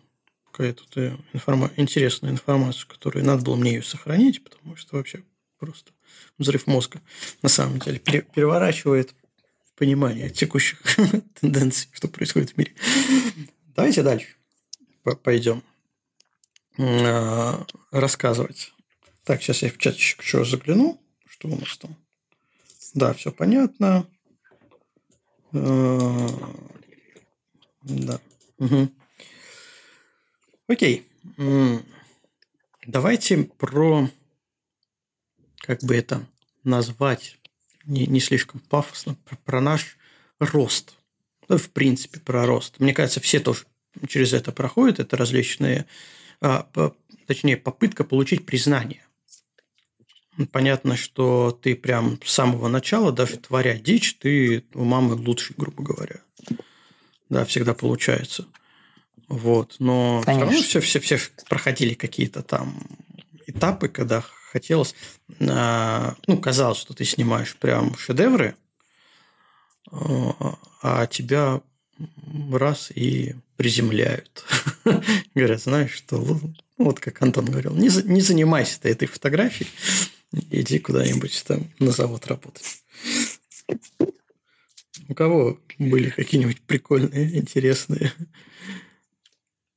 Да, вот у меня был такой опыт. Вот он, он один, один, самый, наверное, запоминающийся и самый, не знаю, полезный. Я думаю, что если у меня будет что-то подобное во второй раз, то я реально пойду и продам камеру. И больше снимать не буду, если меня так второй раз опустят. Вот. Но суть, суть, была, суть была в том, я, по-моему, даже рассказывал уже в каком-то из подкастов об этом. А суть была в том, что когда я пытался изучить принципы работы камеры, я снимал дома на столе там все, что на глаза попадалось. Вот. И взял, значит, э, тарелку с водой, а, на, на воду положил скрепочку, она так плавает за счет поверхностного натяжения, не тонет. Поставил свет как-то там, как насколько я это мог, сфотографировал и выложил на фотосайт. И пошли комментарии, так скажем. Налетели коршуны? Да, да, да, полилось. Я вот э, уже, я совру, наверное, если скажу, что я вспомню дословно, что там что было сказано, но это, знаете, такой коричневый не, не печатные, слова. Сейчас не, есть. не печатные ну, да. слова. Нет, вполне культурно было, но было мне дали ясно понять, что фотография это не мое.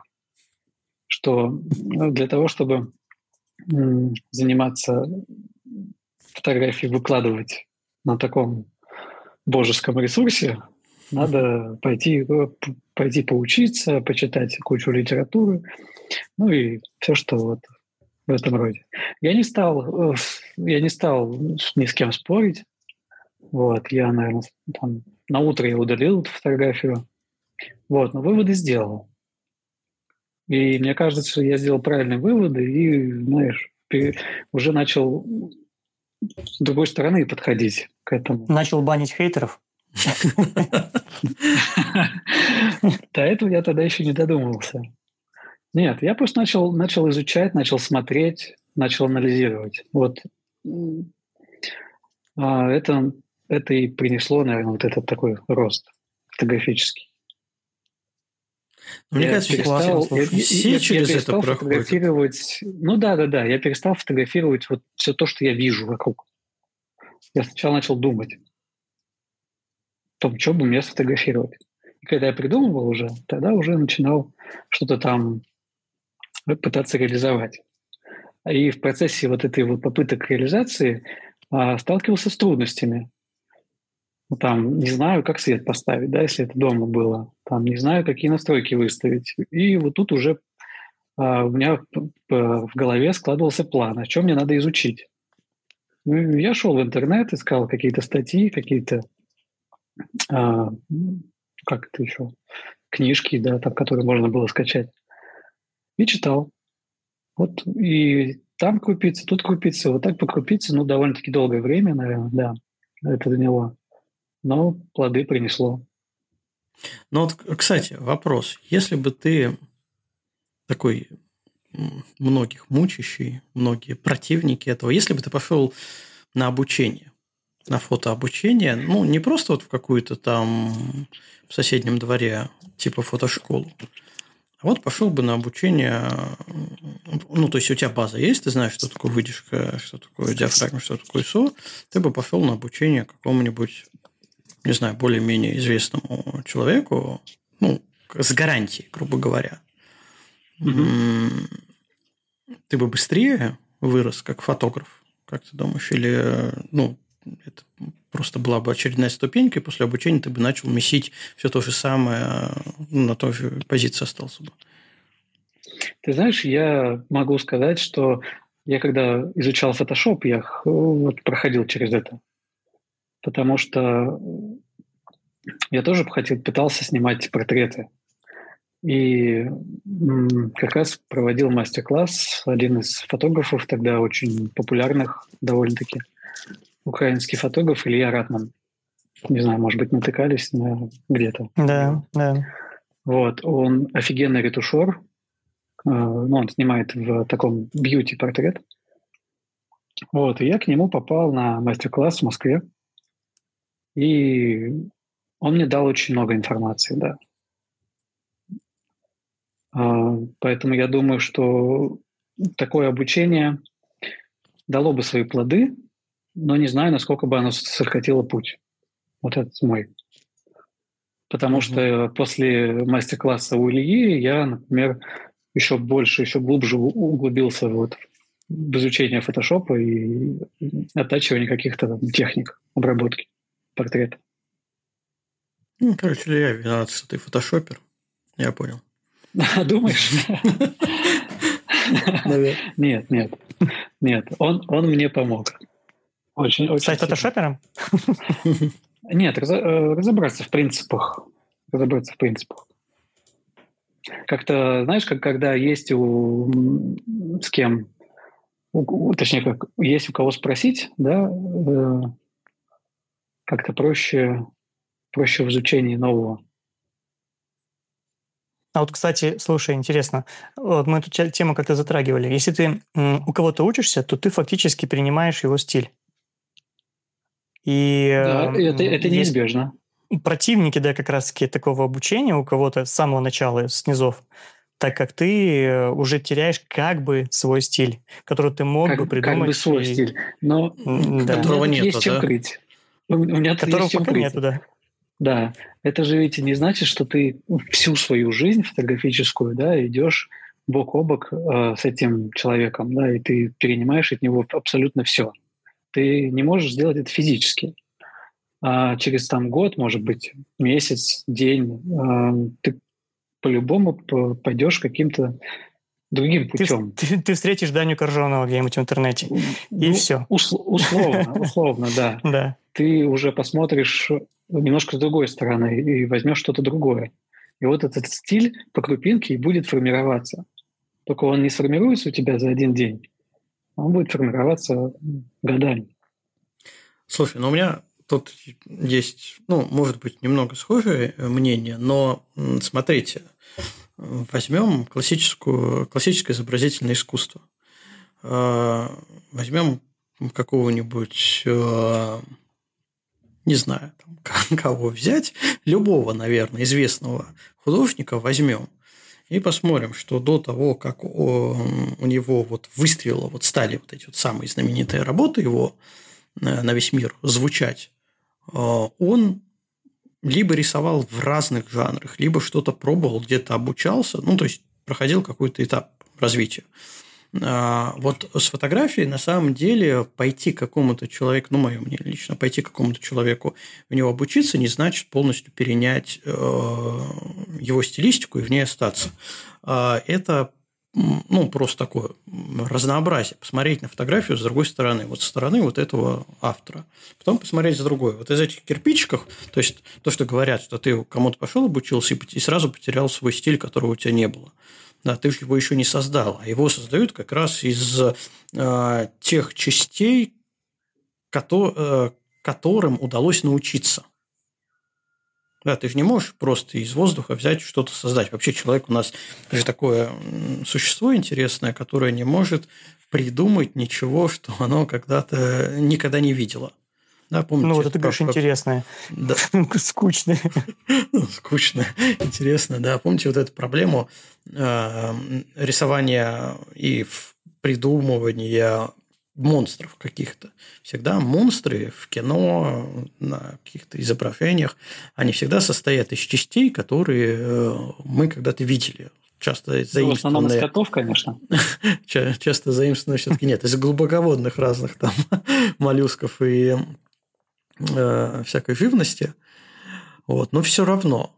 Вот. И здесь то же самое, что пока ты ну, не попробуешь одно, другое, третье, четвертое, пятое, вот ты не сможешь из этого всего выработать свой стиль. А, поэтому мне кажется, что тут все-таки какое бы то ни было, любое обучение, оно приносит пользу. Ты можешь самостоятельно рыть, копать, но ты же тоже будешь копать в какой-то стилистике. Вот тебя а, зацепило а, какие-то фотографии, ты начинаешь исследовать авторов, которые снимают такое. Да? По сути, ты самостоятельно все равно ты учишься у них, да, на их фотографиях. Потом у тебя там ажиотаж спал на эти фотографии, ты увидел другую фотографию, сказал, о, ничего себе, прикольно. И начинаешь рыть в этом направлении. Да, а потом все это дело в своем внутреннем творчестве как бы перемешал, да, и на выходе получается уже свои авторские, а свое авторское да, видение получается картинки. такая карта метро получается. Ты копал туда, копал туда, копал туда, и тут бац, и... Ну, как голые землекопы, да? Не, ну если серьезно, на самом деле, вот в современном мире, э, в современном искусстве все, абсолютно все вторично в той или иной степени.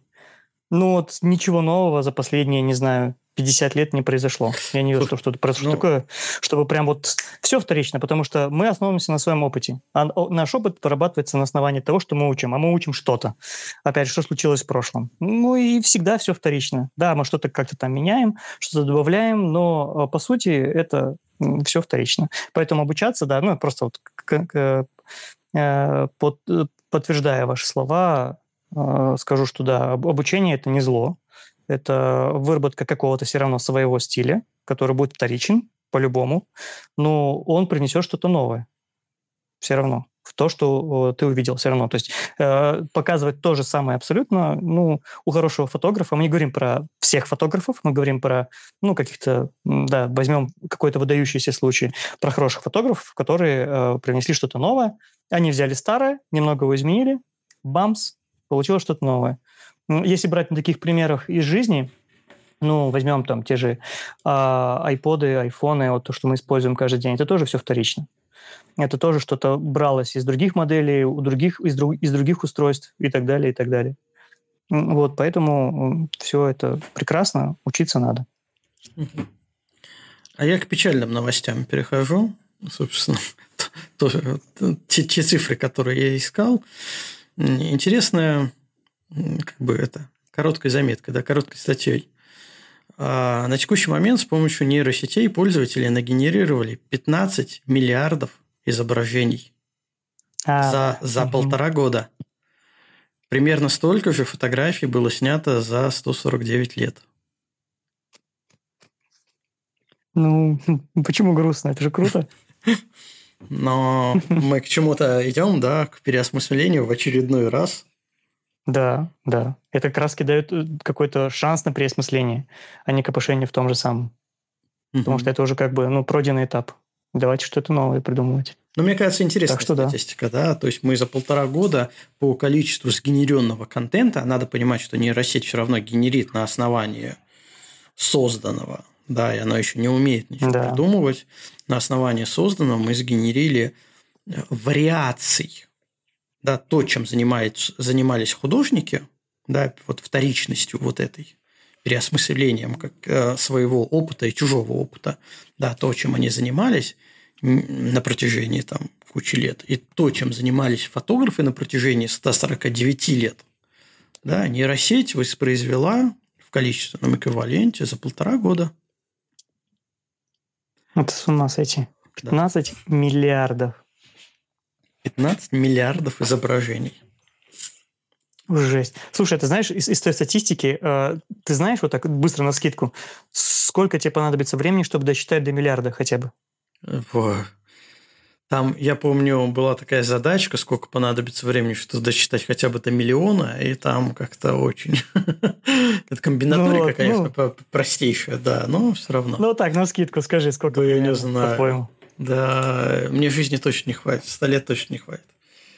Хватит, ну что ты прям, до миллиарда досчитать? Хватит, да, а, хватит. А, до миллиарда? До миллиарда, да, не 15 миллиардов. Ну, слушай, если ты, если ты будешь произносить цифру ну, ты не сможешь ее раз в секунду произносить, потому что у тебя там... Допустим, раз в секунду. Пускай будет ну, раз в секунду. соответственно, например. миллиард секунд. Это сколько? Вроде бы так эти цифры мы сейчас ими оперируем, так, миллиард, там, 2 миллиарда. У- Эти вот э, суммы уже вышли там за триллионы, э, там, капитализации крупных компаний. Мы уже такие, ну, триллион стоит, ну, окей. Э, ну, миллиард там кто-то заработал, ну, то миллиардеры, миллионеры. А если посчитать, вот сколько это миллиард, сколько, сколько времени, я скажу, для того, чтобы посчитать до миллиарда, нужно больше 30 лет Мгм. 31 год. По одной раз в секунду. с копейками, да. Представляешь? Да, посчитал. А тут 15 миллиардов. Это вот, ну просто э- эти, эти с, э, объемы не- невозможно осознать. Мы их э, как бы озвучиваем, но 15 миллиардов. А сколько это 15 миллиардов? Никто из нас понять это не может, э, визуализировать, что это 15 миллиардов. Это э, фактически получается, сейчас тебе скажу, 31 на 15, это получается 465 лет. Если каждую секунду генерил бы человек один эти изображения, ему бы надо было почти 5 веков на это. Вот как это Да. за полтора года. Большие цифры. И тут на, наши 74 подкаста. Как Два года. два года. А посчитать можно за одну минуту. Условно. Да. Если быстро, если быстро считать. Да. Прикольно. А, так вот, продолжая тему. Разбавили цифрами. Продолжая тему са- саморазвития. Вот лично для вас. Ну, либо в, в ретроспективе. Какую ступеньку вы вот в этом вот прям протяженном периоде, от начала заня- занятия фотографии до а, текущего момента а, занимали, ну, например, фотоконкурсы? А, За- за- за Самую высокую? э, Самую высокую позицию? Нет, э, ну, насколько это было, насколько ты увлекался фотоконкурсами в какой-то Мгм. промежуток времени, закончил ли им увлекаться, если закончил, то почему, и дали ли они, ну, фактически пользу. Потому что мы сейчас говорим о том, что все равно у нас э, человек, любой человек, который за- занимается фотографией, он хочет быть э, известным. Да, это вообще вот вся фотография, ну и изобразительное искусство, это вся, это все история нацелена на то, что человек хочет, чтобы о нем знали. Да? Ну, в принципе, человек всегда об этом хочет. Он либо хочет создать что-то, чтобы о нем все говорили, заработать деньги, чтобы о нем все говорили, там, не знаю, сыграть в кино, чтобы о нем все говорили, получить там статуэтку, э, ну и в том числе э, создавать фотографии, которые всех будут говорить, говорить, говорить, заговорю. А, Вот э, у кого какие были отношения с фотоконкурсами? А, ну, давай скажу я. Конкурсы вообще, в принципе, это такая тема для каждого индивидуально. И вред и пользу э, они могут приносить ну, с одинаковой вероятностью для разных людей. А, Но, в принципе, э, вот лично для меня конкурсы были важной вехой, я так считаю, в моем творчестве, так как э, это дало понимание, как они работают, и я на этом успокоился. То есть у меня были победы, поражения очень много. Конечно, поражений было намного больше в этих конкурсах, когда ничего не занимаешь, такой думаешь, ну, блин, а почему? А почему в другом потом конкурсе занимаешь свою фотографию, которая для тебя как бы вообще не фотография? Ты такой, ну, закинул там несколько фоток, типа, ну, конкурс, ну, ладно, попробую там закинуть. Вот смотря на своих там старших коллег-фотографов, думаю, они закидывают во все конкурсы. То есть есть люди, которые прям живут тем, что э, у них цель там в год заработать какое-то количество медалек э, обязательно. Есть у них прям план. Вот конкурсы, э, все, которые существуют на данный момент, я вот по- подаю на вот эти, вот эти, вот эти, и обычно это все дело не бесплатное. То есть э, участвуют во всех конкурсах, платят как можно больше денег везде, где только можно. И э, когда, под- когда такой подход, человек обычно серьезно э, вникает э, в этот конкурс какой-либо, э, проверяет, какие фотографии более проходные, какие жюри, какие этим жюри какое, что больше нравится. То есть это, там все такой научный подход получается. Я, я это послушал людей, которые вот так вот делали именно. У них была цель там заработать какое-то количество медалек, и потом все это вывесить на сайт. Типа вот я так сделал. И я думаю, вы все знаете таких людей. Достаточно много фотографов. Это неплохо, это тоже цель, почему нет? А, а, и вот, понимая все это, ты э, можешь себя успокоить тогда, когда ты не выиграешь в конкурсах, тем, что оценку всегда дает какой-то определенный человек. А, жюри, э, у каждого человека есть свой определенный вкус. А, свои определенные пристрастия, какое-то свое настроение, когда он просматривал твою фотографию. А, в каких-то определенных а, условиях это было. То есть тебе могло не повести, тебе могло повести. То есть всегда это... Конкурс — это огромный элемент везения. Естественно, мы не говорим про трэш-фотографии, которые, ну, естественно, не проходят даже отборочные туры. Мы говорим про э, хорошие фотографии, э, которые нравятся, там, скажем, большинству людей, которых ты знаешь, либо всем они нравятся, и они могут выиграть, а могут и не выиграть с 50% вероятностью. То есть все остальное – это лирика, на самом деле. Вот. И э, э, для меня это вот было таким пониманием, что, ну, окей, э, пару раз выигрывал там какие-то даже суммы большие в конкурсах. У меня был, был, был такой период, когда просто так же, как эти ребята, начал везде просто смотрю, там какие-то сайты с конкурсами, а давай-ка по порядку смотреть какие-то бесплатные, даже, может, пару платных можно закинуть. Я вот закидывал, закидывал, закидывал, и что-то там выигрывал, э, э, даже в больших конкурсах, просто так, э, походя, между прочим. Закидывал фотографии, там какие-то у меня были сняты за год, и вот везде, где только можно. В общем, конкурсы – это такая тема. Если тебе не заходит, и тебе нравится э, выигрывать, тебе нравится вот этот вайп, получать удовольствие от того, что ты что-то там выиграл, что ты, что ты какое-то признание получил, то нужно участвовать. Потому что, ну, в крайнем, э, в конце концов, э, цель всего – это хорошее настроение, это получение удовольствия. Но если у кого-то что-то не получается, и человек бывают люди такие, когда у них не получается выиграть в конкурсе, получают негатив от этого, то ну его нафиг. Можно успокоить себя тем, что конкурс – это, любой конкурс – это вкусовщина э, жюри, которое выбирает э, какую-то фотографию. Если, опять же, твои фотографии нравятся большинству людей, которых вокруг тебя, там, не знаю, в социальных сетях, там набираешь кучу лайков и так далее, и так далее, не накручивая их, то, возможно, просто не повезло.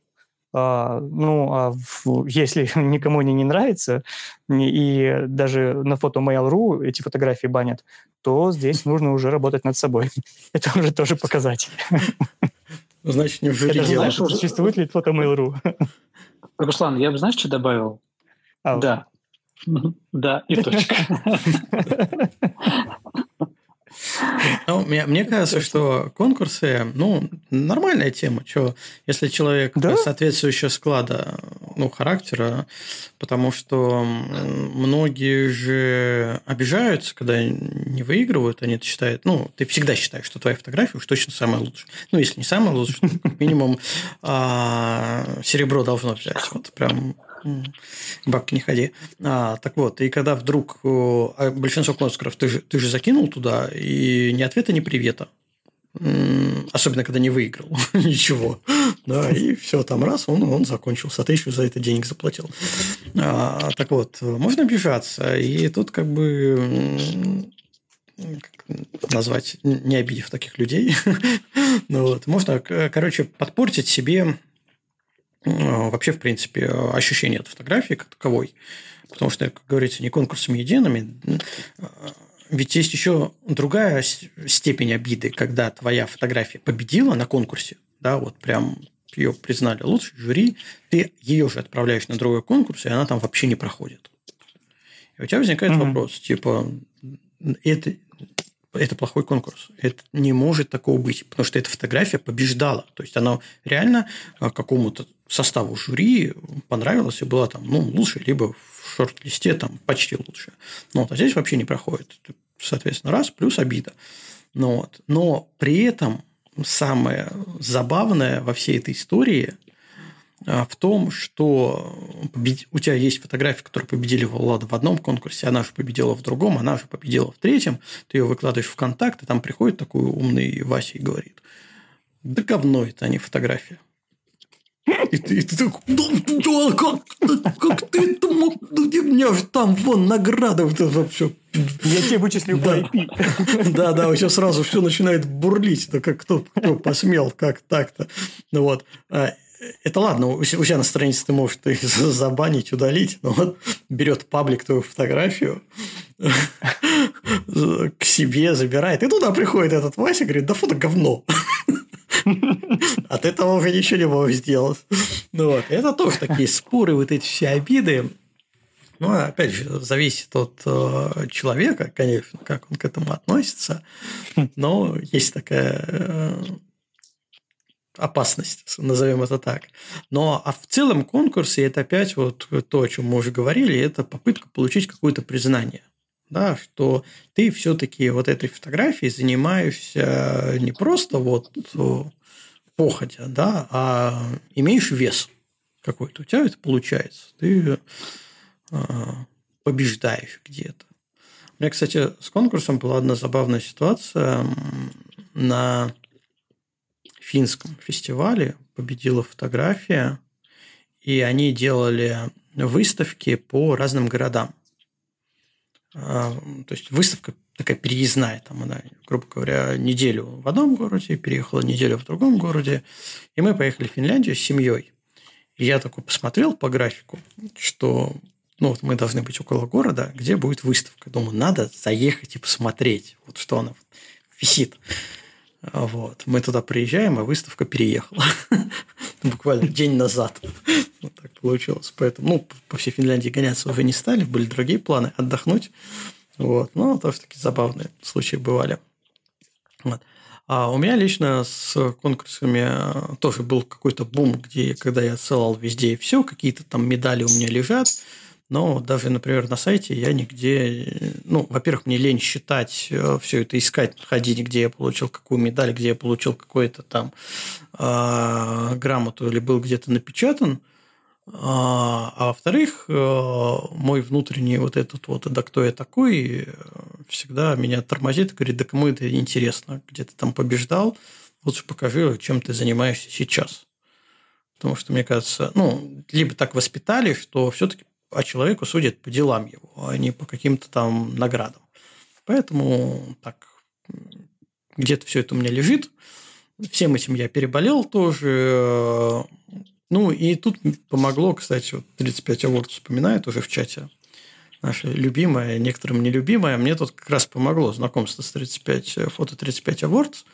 А, и то, что меня так, так я везде в Фейсбуке, в ВКонтакте, как контактное лицо в том числе был указан. И э, люди Самый писали, добрый. что да, ну вот этот человек-то, вот он у него там все, все на мази. Да, все, что не закинет, все там облайкует, и в конкурсах там на высокие позиции. Костя не писали? Почему с фото такое говно? Ну, слушай, ты, ты сейчас пишет, что это не фото, это вообще ерунда какая-то. Не-не, в 35 Awards столько их ругали. Столько, что эти конкурсы ничего не стоят, что там все... Но на самом деле, смотри, вот ты, ты, ты же сам говорил, что э, в конкурсах, когда твоя фотография, ну, кем-то там в жюри замечена, отмечена, это уже такой плюсик тебе по удовольствию. А когда не замечено, то, ну, вот обида, ну, да, да, может да. быть, обида, да. А, так вот, на самом деле у 35 фото есть такой прям мега огромный плюс, за который я люблю этот ресурс, хотя сам не участвую в конкурсах, то, что вот многие не любят вот эти вот грамоты, которые рассылают, ты там 7% в каком-то конкурсе, ты там занял топ 25% в каком-то конкурсе, а ты понимаешь, что ты не победил, но вот эта вот циферка, которую все не любят, другие, э, что, ну, что там, всем рассылают эти грамоты.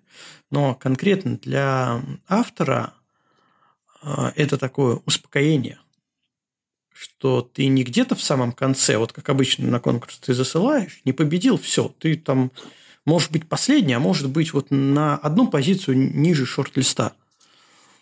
А, а тут ты понимаешь, что там прислали, не знаю, там 500 тысяч фотографий, а ты вошел хотя бы в 25-ку, да, в четверть. Да, ты вот в эту, ты в верхней четверти уже присутствуешь. Вот из-за этого огромного количества присланных фотографий. И Я понимаю, что, конечно, каждый раз делиться, конкурсов, особенно тематических, много проводится, каждый раз делиться, ну, такой, вот, вот как раз это, наверное, является главным раздражителем. Но конкретно для автора, когда он понимает, что он где-то там выше середины уже, мне кажется, это хорошо, это неплохо. Да, конечно, да. Это такая легитимизация того, что, ну, я на самом деле не так уж и плохо. Прям со стороны что тебе прям говорят, что да, все окей. Не, не, не первый, но достаточно хорошо. Нет, клево, это идея, идея хорошая. Да. Я даже где-то видел на каких-то других ресурсах такую фишку. Когда показывается на процентах, э, как близко ты подошел или как, как, как много людей ты обошел в этом конкурсе, э, как много работ. Мне кажется, очень страшно, вот очень типа страшно увидеть там ноль. Ну вот, кстати, в 35 э, там есть ограничения. Если ты ниже, чем 35%, тебе ничего не пришло. Ну, будет просто участник конкурса и все. Нет, там даже грамоты не, не, не будет, нет? Да. Ну, ну, Тут тоже можно себя утешить, типа, ну, наверное, на email не пришло, значит, неправильно email указал, еще что-нибудь. Да, в спаме где-то увидел, и он и спам почистился. Да-да-да. Ну, да. А, а ничего, что в личном кабинете просто это лежит?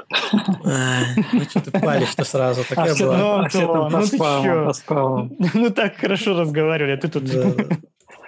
Извините. Ну, в общем, я в фотоконкурсе ничего плохого не вижу. Но вот э, некоторые люди, которые себя слишком агрессивно ведут по отношению... Ну, мы же сто раз, у нас был целый подкаст про фотоконкурсы, мы все это обсуждали, что это субъективщина. Жюри в конкретном моменте понравилось, ну, в итоге, вот такая фотография. А твоя не понравилась? Ну, ничего страшного нет. Это не значит, что фотография да. плохая. Да, ну вот просто так сложились обстоятельства, что нет объективности. То есть фотография – это же искусство. В искусстве нет объективности как таковой, ни в каком. Ни в изобразительном, ни в фотографическом, ни в digital. Да, это всегда субъективщина какая-то. Ну, старайся лучше. Делай необычное, вызов какой-нибудь. Или как в современном искусстве, откажись от чего-то. Да? Ведь у нас современное искусство э, изобразительное, оно построено на отказе. Ну, в основном, если так вообще грубо все откидывать, от всего отказываться, да. От... Отказ от, от здравого смысла? Ну, в том Очень числе, часто. да. да. Ну, там отказ от э, цвета, формы, размеров, реализма, э, что там еще. Ну, вот э, Малевич, да, квадрат Малевич, отказ вот от всего. Они же хотели на основании. Вот мы от всего отказались, и на основании этого теперь мы можем строить на этом фундаменте, строить новое искусство. Да. А, и казалось, что ну, на тот момент казалось, что это ну все это ну больше отказываться не от чего. Ну пока от, от, хол, от холста не отказались, следующее. От эксперимент, фотоаппарата надо отказываться. Экспериментатора, да. Да, просто запоминать. Да, надо отказываться от фото, фотоаппарата, просто запоминать. Вот, да, Дима пишет отказ от, от фотоаппарата. Ну ладно. Да, Тут мы сошлись. Да, мнение. Мне, мне, здесь, мне здесь добавить нечего, да. Просто надо быть проще, абсолютно. Э, быть к себе, наверное, менее... Нет, наверное, не завышать ожидания от конкурсов. И быть э, готовым к абсолютно любому результату. Ничего в этом плохого нет. Угу. И гарантии... Э, я бы так даже сказал, э, жюри никому ничем не обязан. Во, точно. Оно самое. И если сегодня эта фотография, допустим, выиграла в этом конкурсе, то не факт, что у этого же жюри она выиграет завтра. Не сказать, фу, это Потому было, что будет... что, что это такое? Ну, это, да, один из факторов. Но я имею в виду, что, может быть, завтра у жюри было бы совершенно другое настроение. А за окном, может быть, была бы совершенно другая погода, и эта фотография выглядела бы для них совершенно по-другому. Угу. Об этом, о человеческом факторе, о банальном человеческом факторе забывать нельзя.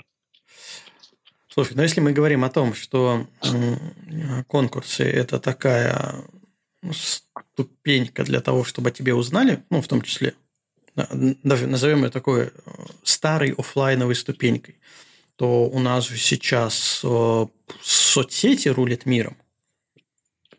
Да, если ты не в соцсети, если у тебя там нет каких-то откликов, подписок, то, ну, кто ты такой? Кто, кто о тебе узнает?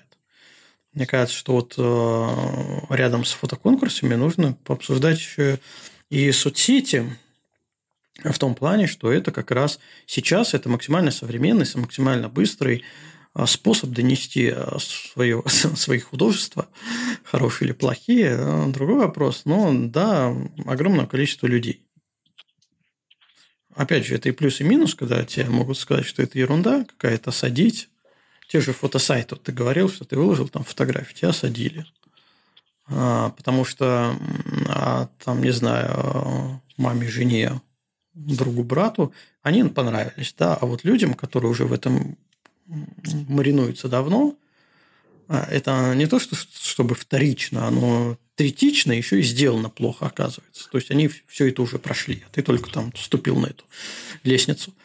Вот. И тут, конечно, соцсети с их практически неограниченным возможности по тому количеству, сколько ты людям можешь показать, они играют и положительную, и отрицательную роль ну, как у нас все в, ми- в мире дуально, инь-янь и все такое прочее, да, здесь то же самое, можно все это притянуть.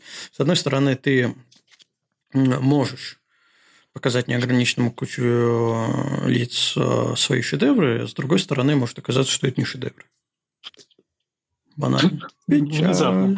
Да, внезапно. Оп, паники.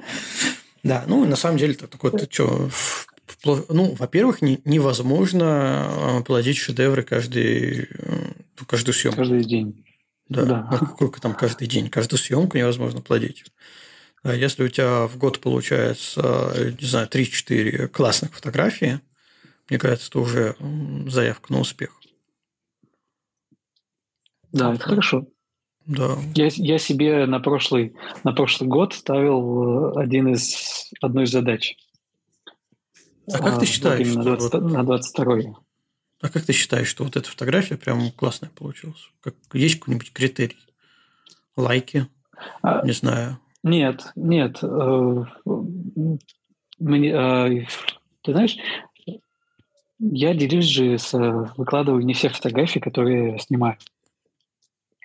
А если кто-то думает, что то есть ты самое лучшее для себя приберег, да, а нас тут кормишь каким-то ширпотребом.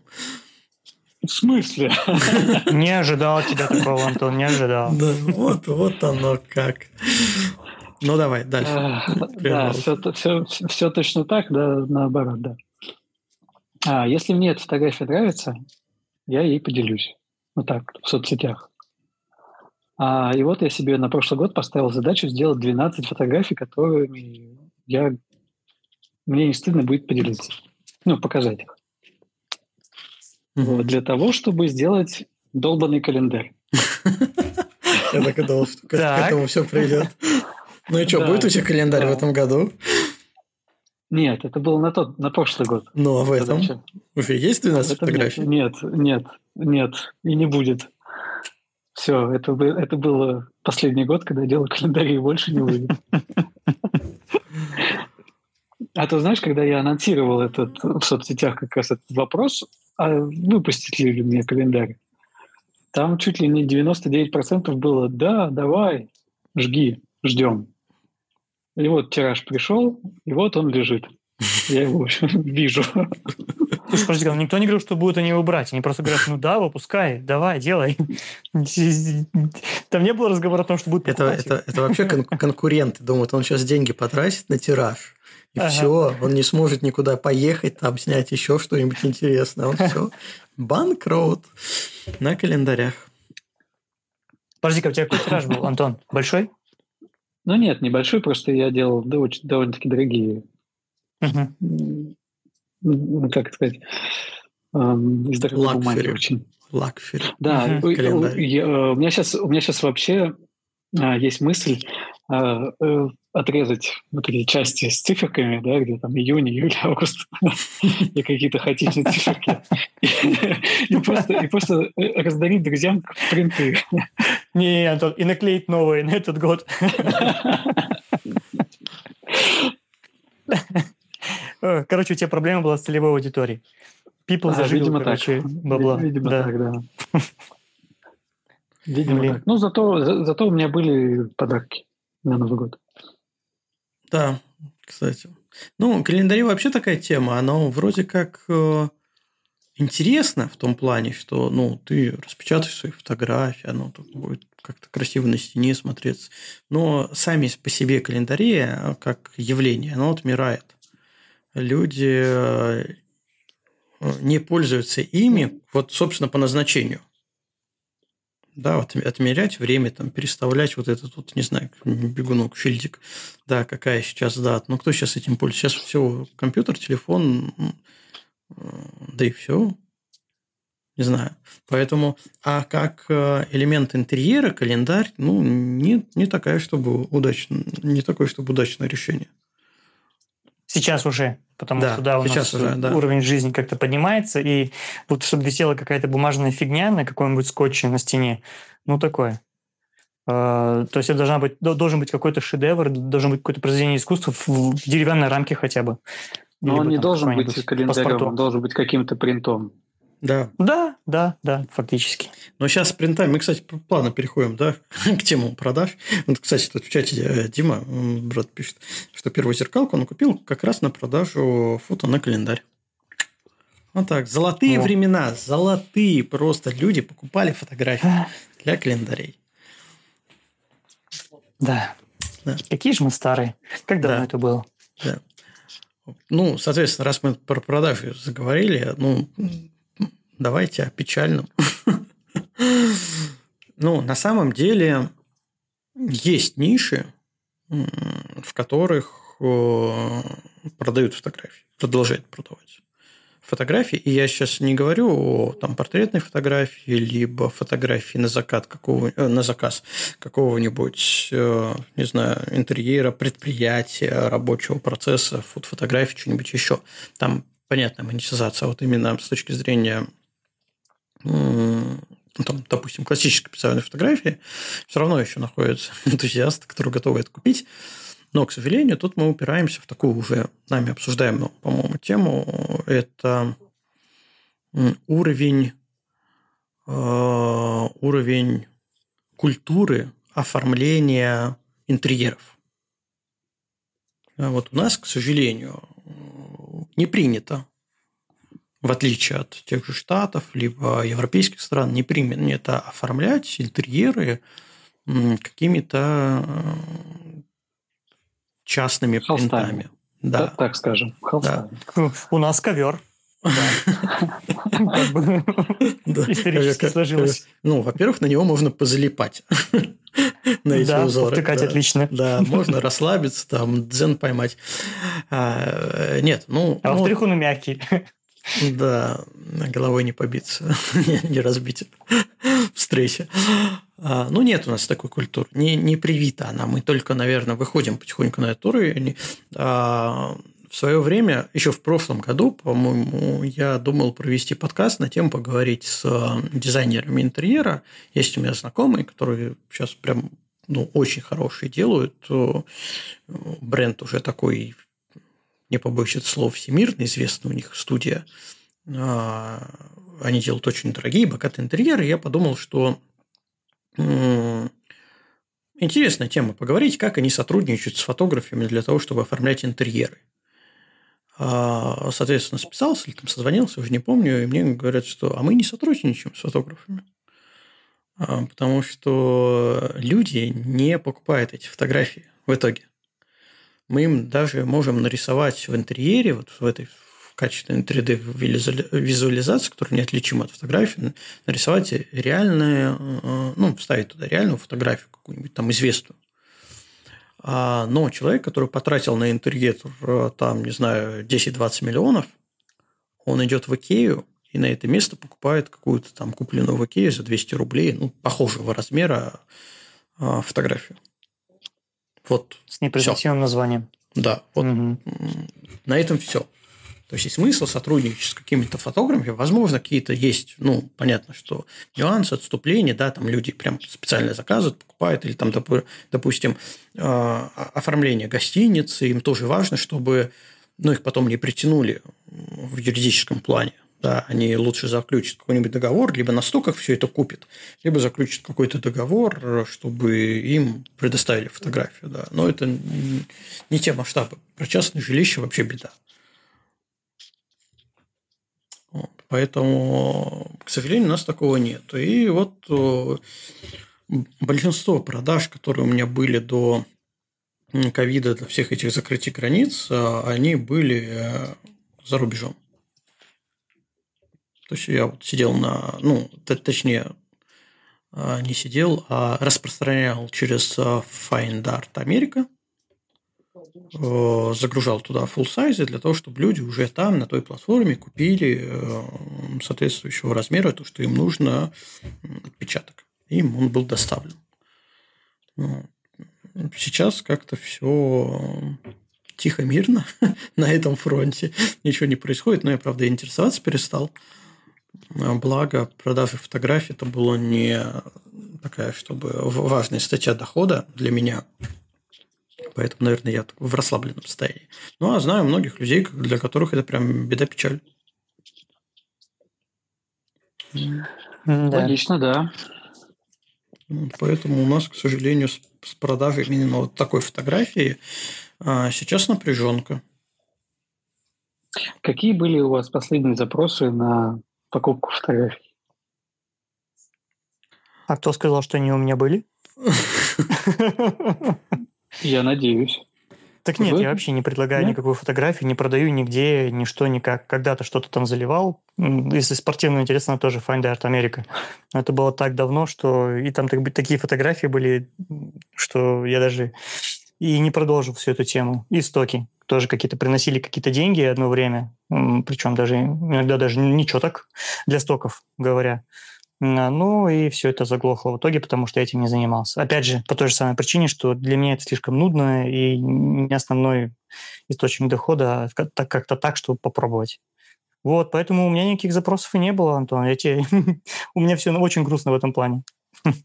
Ну, вот опять Дима пишет, что у него на Reddit хотели фото купить с пейзажем. Да, вот у меня на Reddit тоже покупали фотографии. Ты же рассказывал, да. Да. А, да, причем я тогда, прям у меня так получилось, что с первой фотографии залитой, я что-то долго его не мог осилить, Reddit, ну, не находил время, потом залил у меня сразу. Ну, это, кстати, это прикольный стимул.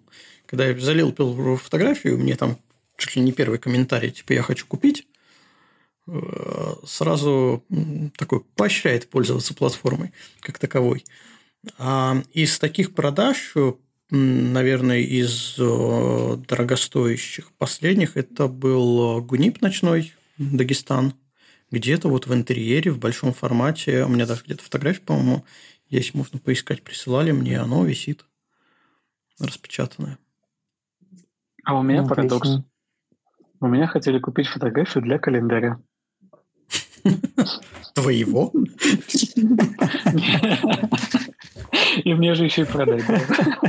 Надо было сказать, подождите, подождите, подождите, для календаря, так у меня вот есть. Вот, пожалуйста, готово, ничего не надо делать. Только год там прошлый, да? Ничего, я вам отрежу и сверху наклею как надо. Все будет. Да, вот такой парадокс. Какая-то, не буду называть, э, авиакомпания на следующий год собирается какие-то 12 городов в этот календарь ставить. И вот делали запрос там по конкретным городам. Да, mm-hmm. но и так ни, ни на чем не сошлись, поэтому вот... Ну, не на чем, на, цена, немножко... на, на цене не сошлись. Нет, э, ну, цена-то устроила. Вот. Но, видимо, там какой-то отбор не прошел. Поэтому... Не, видимо, мы просто при... дешевле нашли, еще кому-то написали. Ну, ну, может быть. Может быть, да. Но, но я утешаю себя тем, что просто не прошел отбор среди каких-то там редакторов. И, кстати, когда вот так, так фотографии ищут, они часто делают такой э, финтушами. А, ну, называешь цену, говорят, хотим у тебя три фотографии там для какого-то проекта. Цену называешь, они, ну, не знаю, условно, 50 тысяч. Они говорят, знаете, у нас бюджет 30. Ну, то есть, ты же не знаешь, 30 или не 30. Ну, тебе сразу, mm-hmm. ну, так солидно сбили ценник. И у тебя остается после вот такого заявления, у тебя остается только два варианта. Согласиться, либо отказаться. Ну, сказать, что нет, нет, либо все-таки заработать 30. Нет, Такая... за 30 тоже можно, но кропнутый. Верхний правый угол. Там у, меня, там у меня звезды в коме, но вам за 30 пойдет, да? Да-да. Ну, кстати, хороший шаг. Блин, классная идея, на самом деле, что-то я не подумал. Надо будет как-нибудь сказать, окей, в кропе. Схема отработанная, без проблем. Причем это в соотношениях, да, там сколько у нас от 50 20 тысяч откинули, ты раз там, да, сколько процентов Столько же, да. Хорошо, не вопрос. Да, вы получите 60% этой фотографии, да. да. Причем этот, э, ну, не обязательно центральной части. Да-да. С обратной стороны пленочки. Да. Да. да Ой, за, забавно, да, забавно. Слушайте, а если по современной, э, Антон, как у тебя с NFT продвигаются дела? Ну, ты знаешь, я уже перестал следить. А, я, я просто откровенно уже забил. Устал. Ну да, я уже, я уже скорее тоже забил на это дело, потому что а, когда я только туда вошел, это было довольно-таки интересно и довольно-таки интересно по продажам точки зрения денег за одну фотографию. вот. А потом какое-то было резкое падение спроса. И все как отрубило. Но мне кажется, все наигрались просто. Вот, да, наверное. Там же в чем, в чем, ну, как обычно, вот всех этих новинок э, цифрового искусства, это же тоже как игра на бирже. Тебе нужно ухватить что-то, чтобы успеть перепродать, пока это все еще, ну, на волне хайпа. Вот э, перенасыщение произошло, хайп прошел, э, цены упали, продажи упали, все. Ну, смысл этим заниматься, mm-hmm. если ничего не работает мне как автору уже, ну, грубо говоря, неинтересно не загружать туда фотографии за такие деньги. Там же у них комиссия. Еще, да, требования, во-первых, комиссия, эти, хотел сказать, фиаты, эфиры покупать. Эфиры, да. Да. Э, потом там же еще часто площадки требуют, чтобы оно нигде не было опубликовано, никогда не продавалось. Э, тоже накладывает определенные ограничения. Ну, не знаю, я, я интерес лично потерял. Да, ну, ты знаешь, я как бы с этим поиграл, заработал приятную сумму. Ну и ладно, хорошо. Успел, успел. Как вы в МММ. Ну да. Кто, кто, кто первый, тот заработал. Да. Да. Нормально. Ну, ты думаю, так и все. Да. Заработали, и все, и ну ладно, окей. Было приятно. Хорошо, спасибо всем, до свидания. Так и получилось, что эта тема заглохла. Угу. А еще мне тут э, писали, тоже продажам писал, писали, э, писала галерея. Интересная такая. Мы, ну, как обычно, мы супер, мы пупер, мы, значит, э, заинтересованы в интересных авторах. Ну, короче, вот все, тебя облизали со всех сторон. Типа, хотим видеть вас в наших рядах. Ну, почитайте вот наши договора, условия, все дела. А, захожу, смотрю, и такое это, знаешь, мне кажется, цифрок не хватает во всем этом. Насчет... Там на 500 рублей? Нет, нет, там стоит, что фотограф с продажи, а продажи а, у галереи, ну, цены есть на сайте, но там тысяча долларов, две тысячи, три тысячи долларов. Э, автор получает 6%. Э, неплохо придумали, молодцы. По-моему... А, это, не, не 6, это, не 6, 60? вру, 3, 3%.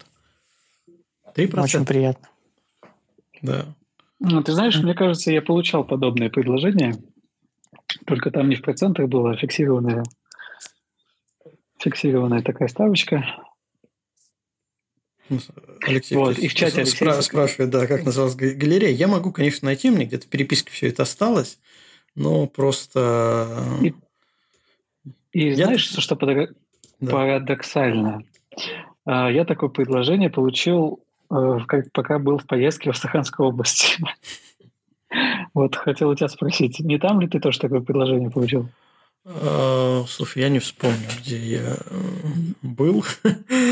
Или, может быть, дома. Не, так на вскидку не вспомню. Ты думаешь, там по геолокации отслеживают какая-то астраханская мафия? Да, да, да. Тогда они должны были, что этот, вы у нас размещаете фотографии, а мы вам три арбуза. Нормально. Тогда точно астраханская мафия. С их ценами на арбузы там 10 арбузов должно быть минимум. Вот Алексей пишет, что работал с галереей, предлагали фикс типа 100 баксов за одну продажу. А, ну, даже 100 баксов это и то приятней. Да, наверное.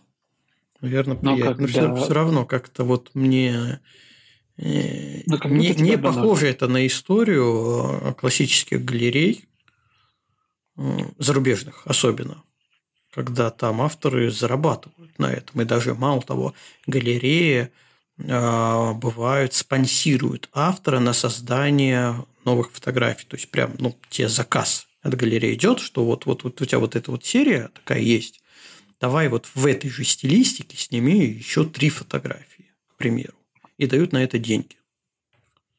А, как-то вот с этими тремя процентами и 100 баксами нашими ну, как-то, не знаю, не, не очень. Я пока туда не рвусь. Тема интересная, чисто вот как, ну, посмотреть, как это все работает. Но это же опять время. Ну, можно вбросить, конечно, туда и э, что-то посмотреть, что получится. Но опять у тебя же начинается вся эта история. Ты эти фотографии не показывай, нигде не публикуй, а, продавать отдельно ты их не можешь. Ну, а мы помним, что напрямую продажи, ну, самые дорогие продажи – это продажи напрямую. Ну, вот. И все, ты лишаешься фотографии, а принесет оно тебе, оно там может быть э, висеть, э, может висеть несколько лет. Тебе просто могут сказать, ну, знаешь, ну, что-то нет, нет покупателей на эти работы. Не пользуются спросом. То есть, они пополняют галерею за ноль денег свою, разнообразную. Ну, а, соответственно, могут продавать то, что им интереснее продавать. Что мы как-то какую-то скучную, такую грустную, вернее, тему выбрали. Давайте что-нибудь веселое. Давай. А то сейчас депрессия начнется уже. Давайте, что там, давайте что там хорошего. Про поездки. Кто где за этот подкастный год побывал? Блин, ну давай, я тебе говорю, давай про веселые темы поговорим. Я могу еще несколько таких же подкинуть. Будешь говорить, да, ну давайте про веселую. Ты, мне скажи, ты Нет, давайте, давайте. Ты паспорт получил? Ты полгода без паспорта? Нет, нет, блин, все еще не получил. Все еще жду свой паспорт. Нет, нет, представляешь? И Ужасно. никто не знает, когда это все... Очень медленная процедура, то есть крайне ужасно. Но, слава богу, я здесь уже прожил достаточно долго, чтобы не рвать волосы на всех местах, а просто ждать и переключаться на что-нибудь другое. Поэтому, да, я в этом году не ездок никуда. В этом году у меня все грустно с поездками. Но очень весело с работой, так что ничего страшного. Угу. Я не грущу здесь. Понятно. А, так, а что у меня за этот год-то было? А можно просто, наверное, открыть там условно какой-нибудь там Инстаграм и посмотреть, что было. Кстати, классная тема. Сохранять историю, что было в Через этом году. Да? да. Что у меня было? Ну, Кольский у меня зимой начался классический. Потом в Киргизию я второй раз поехал. И еще хочу. Что-то мне как-то там мало. Киргизия. На Кавказ катался. А, ну, наверное, из самых таких запоминающихся в этом году это именно семейная поездка на Кавказ, когда я своих вывез, мы с палаточками очень классно провели время. Снимали, я даже еще не все фотографии разобрал с той поездки. Да, вообще я со многих поездок не все фотографии разобрал, что тут говорить. А вот. Что еще было? Калмыкия, Астрахань, съемка Персиид. Сейчас собираюсь в Монголию, Алтай. Может быть, еще Дагестан успею. Ну и надо уже на зиму что-то думать, придумывать. Так что, в принципе, я покатался. Я, несмотря ни на что, я покатался. Ну, еще много очень мест, куда хочу, очень много мест, куда зовут. А, Урал, Якутия. Наконец-то э, выбраться на Дальний Восток. Все как-то стороной меня он обходит. Или я его обхожу стороной, или он меня обходит стороной. Вот. И главное, а, самое прикольное во всей этой истории, что когда вот начинаешь так говорить, то я бы туда скатался, и тут кто-нибудь врывается там в чат или в разговор говорит, а что, а поехали еще вон туда? Называет какое-то место, и ты такой, о, точно, блин, я еще там не был, а, надо еще туда как-то сгонять, все, посмотреть, что, как, пофотографировать. Ну, ну, бесконечная история, и даже э, это просто внутри, ну, по сути, внутри страны еще происходит. Она вся кипит. Столько мест не, не объезженных, не исследованных. Уже казалось, там люди да. сто раз были, а ты еще там не был. Э, к, возвращаясь к вопросам о баянах, про которые у нас был подкаст, да, все равно ты туда поедешь, все равно ты пофотографируешь, все равно привезешь свой, но баян. Точнее, баян, но свой. Вот так вот будет правильно. Антон, да, ну, куда ты покатался? Год, э, этот год тоже начался с Кольского. А, там мы совместили и фотографию, и такой активный отдых, потому что мы еще несколько дней провели в Кировске исключительно а, днем катаясь на сноубордах. Потому что там сейчас условия просто потрясные. А, мне есть с чем сравнить, даже с теми же самыми какими-то сачами. Да, может быть, не настолько длинный спуск сам по себе, а, но кататься одно удовольствие. И самое главное, что по сравнению с очами народу, ну, считай, нету. Ну, я так думаю, что сейчас чем дальше, тем будут э, больше людей туда приезжать. Поэтому, да, поэтому если кто-то думал, но сомневался, я считаю, что надо перестать сомневаться и уже поехать в этом году, покататься там на сноубордах. Ну или на лыжах. Вот. А дальше у меня была поездка в Турцию. Без фотографий. Да, я вам рассказывал. Об, обошлась без фотографий, да, потому что ничего не понравилось. Тюлень. Ну, а дальше мы... Да, в основном тюленем. Ну, а дальше были поездки такие эм, к вам в Питер, в Карелию. И локальные выезды по области. Ну и по соседним областям, типа вот Ярославской области, Владимирской области. Да и все. Поэтому этот год не, не, не такой активный, как, например, прошлый. А на, на осень что-нибудь Именно. планируешь? Я пока не планирую, потому что из работы пока не могу планировать. Вот такой я планировщик. Планировщик. Да, есть определенные неопределенности, масло масляное, но вот как узнаю, так может быть. Потому что, да, мы собирались, например, а, с женой поехать э, в Сочи, туда, в, горную часть, ну и по, по побережью тоже пошляться погулять. Угу. Ну, все обломалось. Ну, поехали в Питер. Понятно. Ну, в Питер мы сейчас, в Питер, да, мы сейчас ездили, мы хотели осенью вот на Сочи, угу. но пока, пока что все висит под вопросом. Ну, вот, скорее всего, уже мы не успеем ничего там решить, если вдруг время освободится.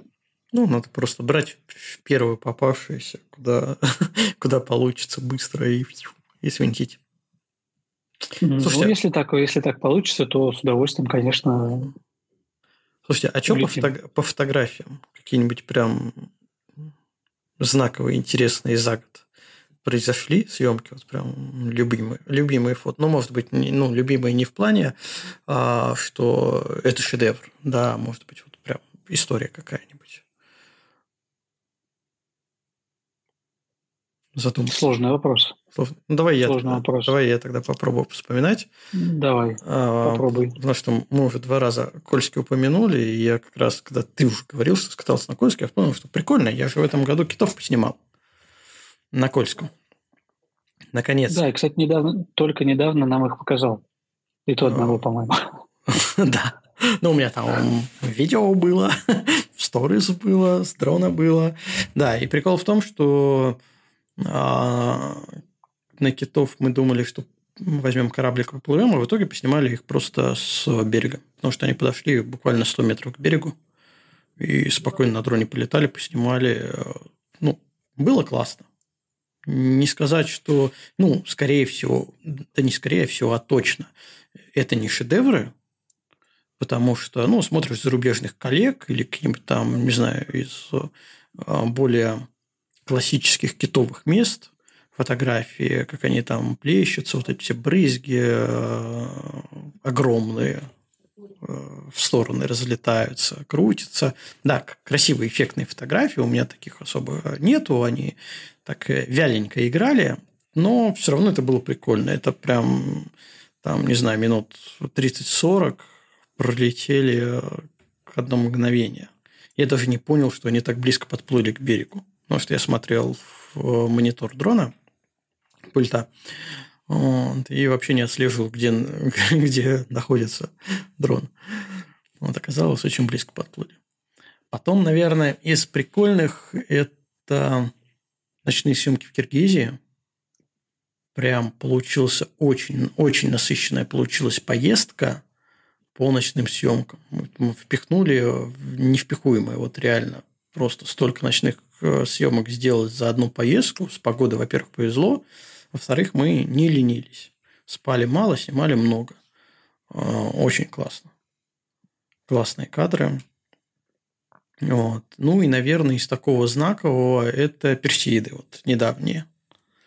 А, спустя три года неудачных попыток поснимать. Долгожданные. Да, все-таки вот э, как мы на подкасте запланировали, так и получилось в итоге. Съездить, реально поснимать. Ну, классно. Ну, такие получились кадры.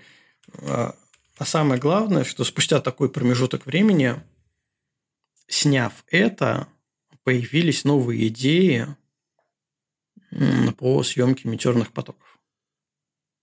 Как их снимать. Вот. И теперь я думаю насчет гименит, ну, который будет 13-14 да? декабря. А, но надо думать, куда ехать. Я чувствую, у нас-то в Питере декабрь так себе по погоде месяц скорее всего, опять не повезет, поэтому надо вот как, наверное, с персидами надо что-то прям до упора планировать, мониторить погоды, куда-то срываться, но надо хотя бы точки присмотреть. Потому что, по сути, вот э, в Астрахани я сорвался э, не сильно подготовленным. Я знал там несколько, э, ну, были пару идей снимать. Ну и плюс я понимал, что там есть э, астрофотографы, с которыми можно будет затусить. Во всяком случае, если ничего не повезет, то хотя бы затусить. Ну вот. И так бы хорошо еще точки присмотреть какие-нибудь прям, чтобы уже картинка была в голове и ехать снимать. Было бы классно. Вот, наверное, у меня ты вот знаешь, такие вот э, три знаковых вещи в году. Я сейчас, да, пока ты рассказывал, взял, открыл 35 фото и листал свои фотографии, чтобы вообще вспомнить, что вообще у меня за этот год-то есть. И э, листая, просматривая фотографии, как-то, знаешь, спинным мозгом такое чувство ощутил, какую-то какую дрожь внутренняя. А оказывается, у меня есть такая история. А, она не ужасная, не страшная, но вот Э, какие-то вот воспоминания мне такие страшные дает. Значит, снимали мы а, с Виталием Истоминым как раз рядом с Кировском на Малом Водоявре. А северное сияние ловили. И вот мы там подошли к речушке, не помню, как она там называется, которая в Малый Водоявр угу. попадает. Вот. И сзади звук такой, просто, знаешь, я даже не могу передать, что это за звук. И Виталик поворачивается ко мне и говорит, ты понял, что это было? А я первый раз такой слышу, я не знаю, что это было.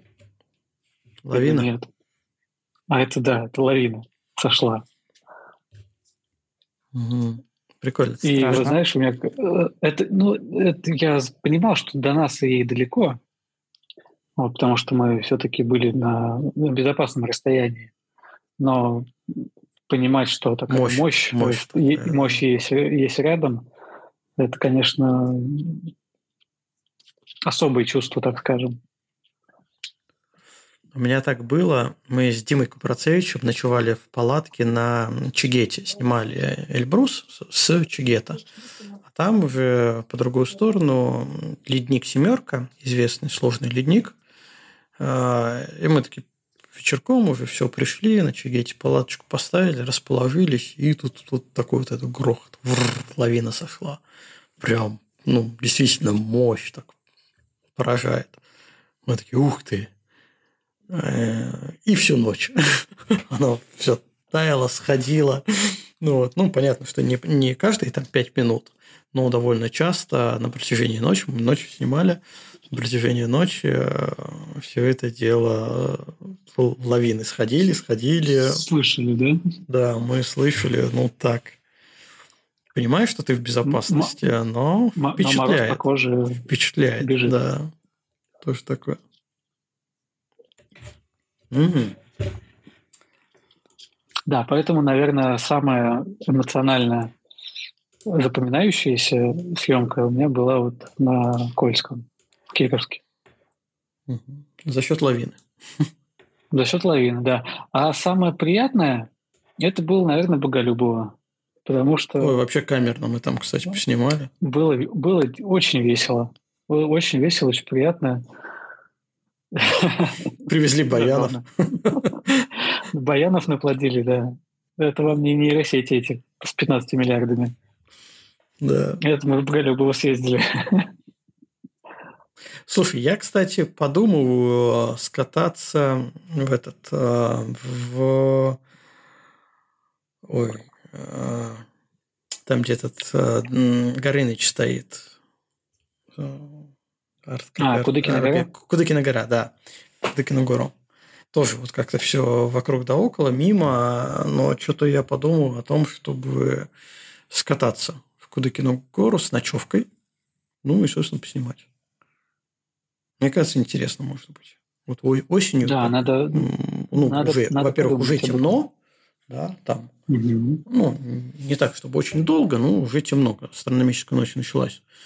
Э, мне кажется, что вот как раз по осени так вообще можно. Тем более там же проживание есть, поэтому можно остановиться, ну, переночевать, поснимать. Подобный опыт поездки в Никола Ленивец, но мне очень понравился. Кстати, в Никола Ленивце остались не отснятые арт-объекты. Надо тоже будет добить. Да, а там сейчас, по-моему, еще и, и обновились некоторые что-то там да, еще там этот, добавили. Всемирный разум мы разбирали, а что-то там новое вроде ставили. Короче, надо будет тоже съездить. Мы такие же планы строим, да, куда поехать. Угу. Угу. А почему нет? А, да, ну, кстати, такие поездки, вот как Боголюбова, Никола Ленивец, они же, по сути, такие дружеские получаются. Просто клич кинули, кто может, тот поехал. Ну, и классно. Время провели, в принципе, очень хорошо. Поснимали обсудили. Фотографики получились, какие-то не получились. Но зато опыт. Как обычно. Любой опыт – это опыт. Всегда плюс. Бонусом идет. Да. Кстати, знаете, что мы забыли о чем что? поговорить? Да, мы говорили о технике. А, и я думал затронуть такой вопрос, а кто себе что хочет в ближайшее время, где-то покупать. Даже, наверное, более интересный вопрос, где сейчас покупать фототехнику. У нас бренды ушли, а, а потребность в этой технике осталась. Ну, бренды ушли, а магазины-то остались. Ну да. Есть прекрасные кстати, ребята, которые до сих, до сих пор возят. Да, кстати, получилась такая интересная ситуация, что, ну, раньше, как говорить, вот есть э, дилер, а те, кто не дилер, те серовозы. И это фу-фу-фу. Сейчас получилось, что все серовозы, по сути. Да, и это уже не такое фу-фу-фу, как было раньше. Но при этом э, действительно есть несколько магазинов, которые были хороши, и э, до ухода брендов они стали еще лучше. Ну, во всяком случае, развиваются, ассортимент пытаются держать цены. Э, и вот эта вот тенденция, которая началась еще до ковида, а, ковид что у нас там, ну, в 20-м, да, в 19 году случился, ну, где-то года с 18-17 бренды начали сокращать э, Свое присутствие. бюджеты, бюджеты на разные мероприятия, на ивенты, потому что Помните, первый такой звоночек, вот этот немецкий э, фотофорум, самый крупнейший, наверное, в мире, который был, когда они сказали, что нет, мы в этом году проводить его не будем. Это еще было до ковида. И все это народ такой, что? Типа, как так? А получилось, что ну, невыгодно проводить.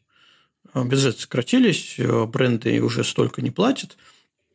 У них общие проблемы у всех спады продаж, передел вот это рынка, захват смартфонов, смартфонами сегмента компакт-камер, на котором они зарабатывали больше всего дешевые камеры, которые дорого продавались, и массово. Э, ну, дорого относительно стоимости производства. Вот. И начало все потихоньку бюджет сворачиваться, все меньше, меньше, меньше. Но все равно до какого-то момента бренды были главными реклам... рекламодателями, инвесторами в различные мероприятия, фотомероприятия. Потом случился до кучи еще ковид, до... а потом, ну, во всяком случае, в России бренды ушли. И все. И, казалось бы, ну, конец всей этой истории с э, фестивалями, кемпами и всем таким прочим. А оказалось, нет. Вот эти вот э, магазины фототехники, э, которые получили прям, ну, заняли место брендов, вот крупные, да, они оказались более заинтересованы, чем производитель фототехники в проведении различных мероприятий потому что они напрямую контактируют вот с аудиторией, которая у них покупает. То есть бренды, они работают в такую в долгую. Да, им надо показать себя, свою технику, надо, чтобы они были написаны на крупнейшем мероприятии как спонсор, да, а магазины, магазины работают на короткую. Вот у них есть целевая аудитория, которой они прямо сейчас могут что-то предложить. И вот э, буквально вот недавно же закончился фестиваль фото-видео, два дня был. А, конечно, не сказать, что он прям такой масштабный, доковидный, но все равно как раз вот такое вот массовое всех магазинов такое сборище было, которые там и скидки предлагали, что-то прям на горячую продавали, и люди интересовались, к ним приходили, что-то заказывали, а, типа не прямо сейчас, а вот потом купить. И так вот с ними пообщавшись, э, я понял, что в принципе, ну, никто не ушел э, этот Э, никто не ушел обиженным, скажем так. Что и люди получили какие-то свою порцию позитива на фестивале, и магазины получили свою, ну, то, зачем они пришли спонсировать это мероприятие. И вот эта вот ситуация, на самом деле, мне даже немного импонирует. В том, в том плане, что э, мне кажется, такие ивенты, они даже получит свое продолжение. И я надеюсь, что их даже станет побольше. За счет того, что магазины готовы спонсировать их. Выступать спонсорами. Мне кажется, это классно. Да, такая. Понятно, что все могут жаловаться, что времена трудные, там, не знаю, курс, продажи, э, одно растет, другое падает. Но без этого уже все равно никуда не деться. Спрос есть, предложение всегда найдется да, в любом случае. бренды же вышли из положения, они убрали э, весь э, непрофессиональный сегмент. Да, кто сейчас компакты продает? Мгм. Даже если говорить о компактах, ну, какой-нибудь там это Рика, да, ну, посмотри на их цену. Это они явно не, не конкурируют со смартфонами. Это уже все равно высокий сегмент. Вот. Поэтому тоже нужна аудитория, которая это все продавать. Мне кажется, нормально. Вполне. Позитивно. Позитивно я смотрю на эту вещь. А вообще участвовать, ну, просто приезжать, э, мне нравится. Столько народу повидать за раз в одном месте. У меня была лекция в, в первый день в три часа, три с чем-то, днем. Я приехал к открытию там, в 9 с чем-то. Замечательно провел все это время, пообщавшись с кучей людей.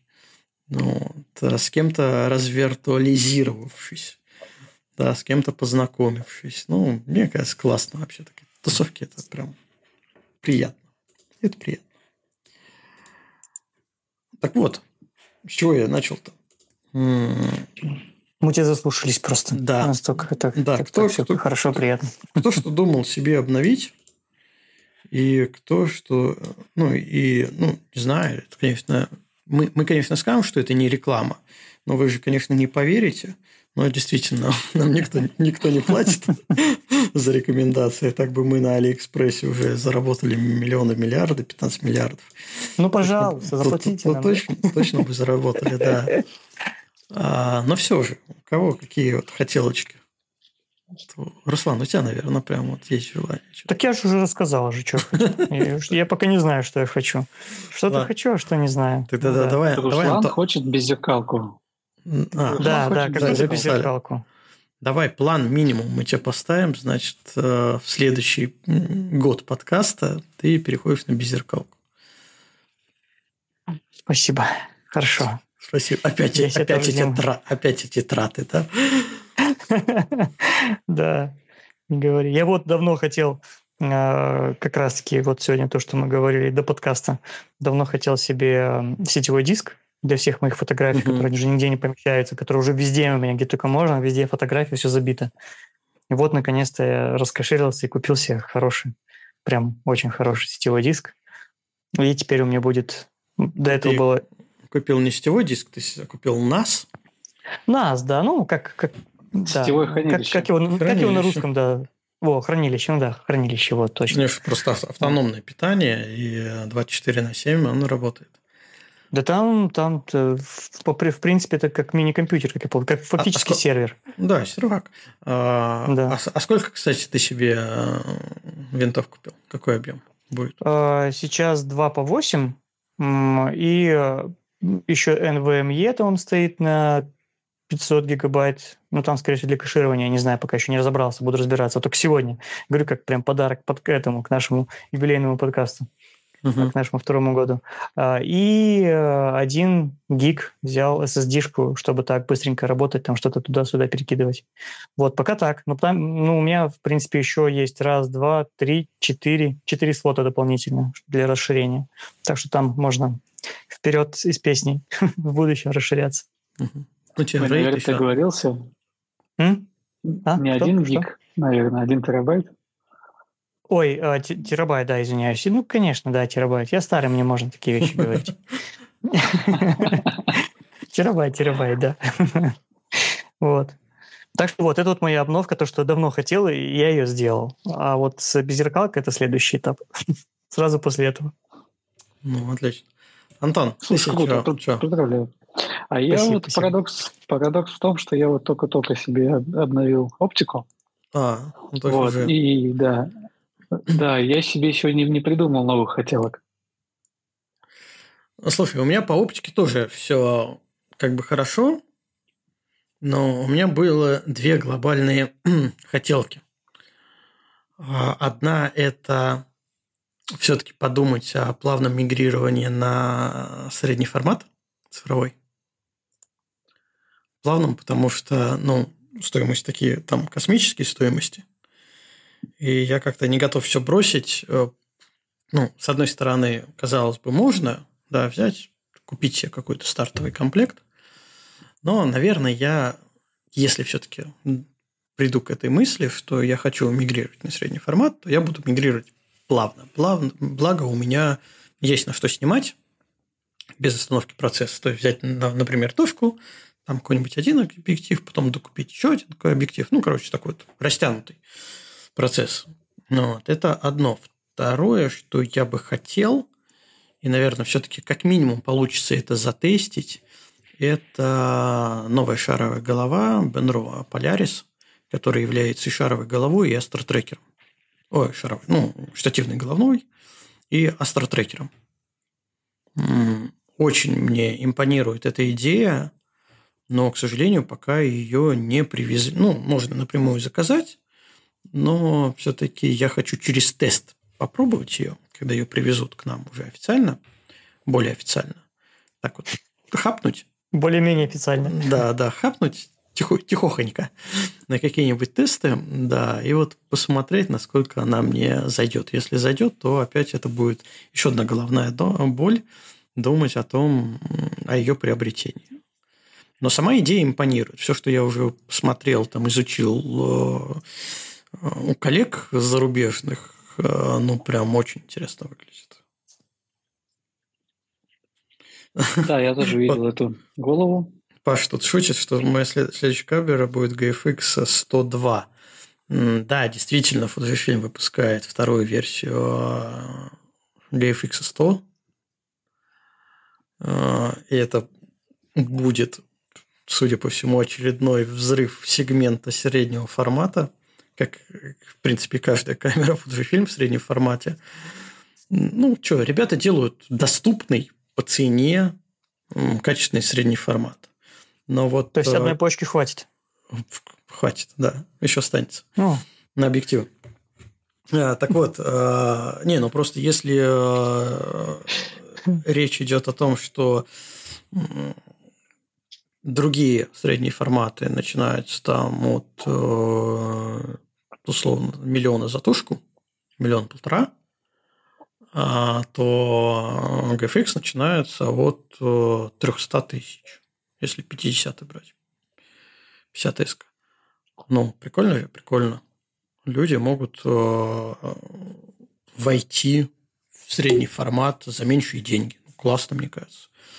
А, а фишка сотки второй 102, ну, как ожидается, это то, что это среднеформатная камера с разрешением 100 мегапикселей а, будет уметь снимать репортаж и даже спорт. То есть она скорострельная должна быть? Да.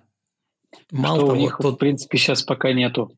Ни у кого нет такого, да. Ну, вот э, вторая 50S2, она уже приблизилась э, к более-менее комфортной съемке. Понятно, что там не автогон, хотя ребята вот тоже на автогонке снимали. У них все, я не знаю, какой процент брака, но есть энное количество хороших фотографий. Не вникал. А, но вот сотку обещают прям уже, э, что это будет э, для репортажа очень хорошо. То есть среднеформатная камера, которая умеет в скорострельную съемку. Классно. И там даже говорят, что, возможно, будет э, стекнутая матрица. Ну, за счет чего, да. Ну, скорость uh-huh. надо, соответственно, пом- ну, немного техническое отступление, да, когда у нас матрица, вот новые матрицы, которые в стек складываются, там еще уже преимущественно, почему они скоростные, вот все репортажные камеры, современных, они ну, предпочтительно стековые матрицы, потому что там один из слоев – это память, кэш, который, собственно, и позволяет а, максимально быстро снимать информацию с матрицы и кэшировать ее, а потом уже вот дальше по всей цепочке передавать на, там, на, на аналоговое усиление, на АЦП, сохранение и все такое прочее. Вот. Самое главное, что туда память добавили. Поэтому релиз, скорее всего, будет, ну, я так думаю, что осенью. А, это будет интересно, как минимум. Но вот, Паш, я не уверен, что я прям... Она все-таки будет крупненькой камерой. Наверное, я буду смотреть на что-нибудь 50S2. Что-нибудь вот такое, средний формат. Она большая матрица, крупный пиксель. Ну, все, все, все то, что я люблю в ночной фотографии. Мне кажется, нормально будет. Вот. Но это прям такие планы-планы. Когда я на это решусь, непонятно. А, решусь ли... Ну, все меняется. Как-то все, все быстрее и быстрее меняется. Вот. Ну, во всяком случае, такие мысли есть. И будет у меня три камеры. Что мне с этими тремя... Я только сейчас подумал, что мне с этими тремя камерами делать. Мне 3D понятно. снимать. 3D снимать. Не, ну, скорее всего, с чем-то я распрощаюсь. Либо по наследству оставлю. Что у меня есть кому. Может, кто-то, может, кто-то из детей у тебя их Да, ну вот мы э, ездили на Сайгаков, собственно, я, я был с F2S э, камерой, а старшая дочь, Аня, она была с X3, с моей же камерой. Вот мы, мы классно скатались. И самое прикольное в этом, что э, заменяемые объективы. То есть можно было взять условно один комплект оптики и просто поперекидывать между камерами. Да, это очень круто. Это прям вообще бомба на самом деле. Да, пока не дерешься за один объектив. Это круто. Так, а у нас Паша там руку поднял. Он, наверное, тоже про фото что-то хочет сказать. Давайте дадим голос. Паш, микрофончик нажми. Во. Да-да-да. Приветствую всех. Я вот прям, у меня аж кипело. Я хотел это сказать тебе, э, Кость, э, насчет э, сотки второй обещают же съемную батарейную ручку. Она будет как 50S2 размером, но плюс батарейную ручку накидываешь, она становится как сотка первая размерами. Так что ты с размерами не, это, не, не переживай, Слушай, там вроде вот продумали. Зачем ты мне это сказал сейчас, а? Вот зачем ты мне, ты мне добавил головной боли очередной думать. Э, по поводу пятидесятки, то, что, который ты брал в тур, э, она же потом э, счастливым образом попала ко мне, вот, и я чуть-чуть пошаманил во-первых, апгрейдил прошивки, потому что она как по ходу продалась, ну, вышла в, дем в демку, она так до сих пор и не, не обновлялась прошивка. Прошивки обновил на них и на объективах. И плюсом еще поковырялся в автофокусе. Э, нами известный Данил Александрович, когда взял в руки ее, говорит, а что ты с ней сделал? Я говорю, ну как, ну, для работы, говорю, настроил. Вот. Я понимаю, что тебе это не нужно было, у тебя даже на мануале стоял э, авто, э, автофокус на мануал у тебя стоял. Вот, но, тем не менее, он говорит, взял, говорит, ее в руки, и Паш говорит, с ней работать теперь можно, говорит, как бы, ну, уже она живая, говорит, можно в движении снимать, а не со штатива, говорит. Вот, так что она тоже может, ну, слабенькая, конечно, даже, но у нее уровень э, автофокуса э, появился вот как, ну, как Е2, как Т20, ну, как Т2, понял? Mm-hmm. В таком варианте. Вот. То есть, ну, для среднего формата это уже показатель. Если это та еще модель так смогла, то я представляю, что будет 102 делать. Вот. По поводу стекнутой матрицы, да, они многослойную обещают.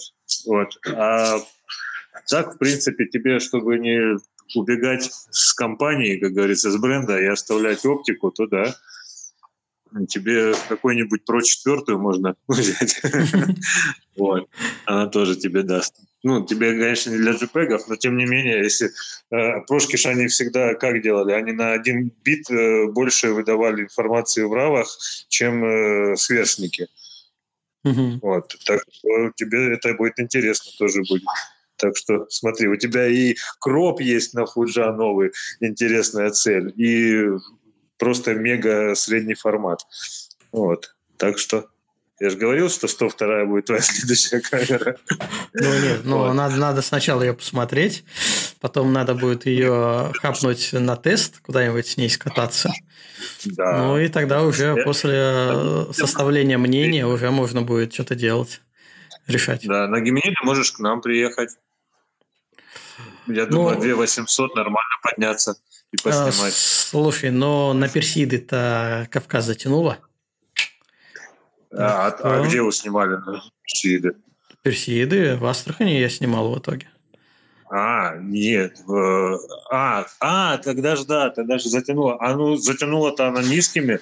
Надо было просто повыше подняться, в сторону этого Берламыта поехать, и там классно было бы вам. Ну, не знаю, ник- никто это, оттуда ничего не привез. Поэтому... Да? Да. Просто вот ребята вот ездили недавно тоже, что-то что было, какие-то тоже звездопад был. Вот, они ездили, и паренек вообще не астрофотограф, ну, друзья, они, он, он пейзажник. Поехал, говорит, просто ради интереса, говорит, поставил, говорит, этот, э, у него Сигма, да, Сигма, по-моему. Вот, э, он ее поставил себе на Canon, воткнул в небо, и что-то, говорит, получилось даже, говорит, у меня.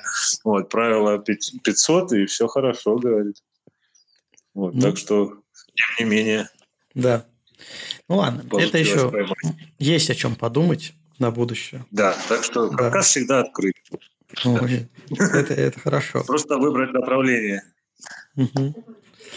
Так, ладно, давай, я тебя отключаю. Спасибо, что тут Все, давай. дополнил. Угу.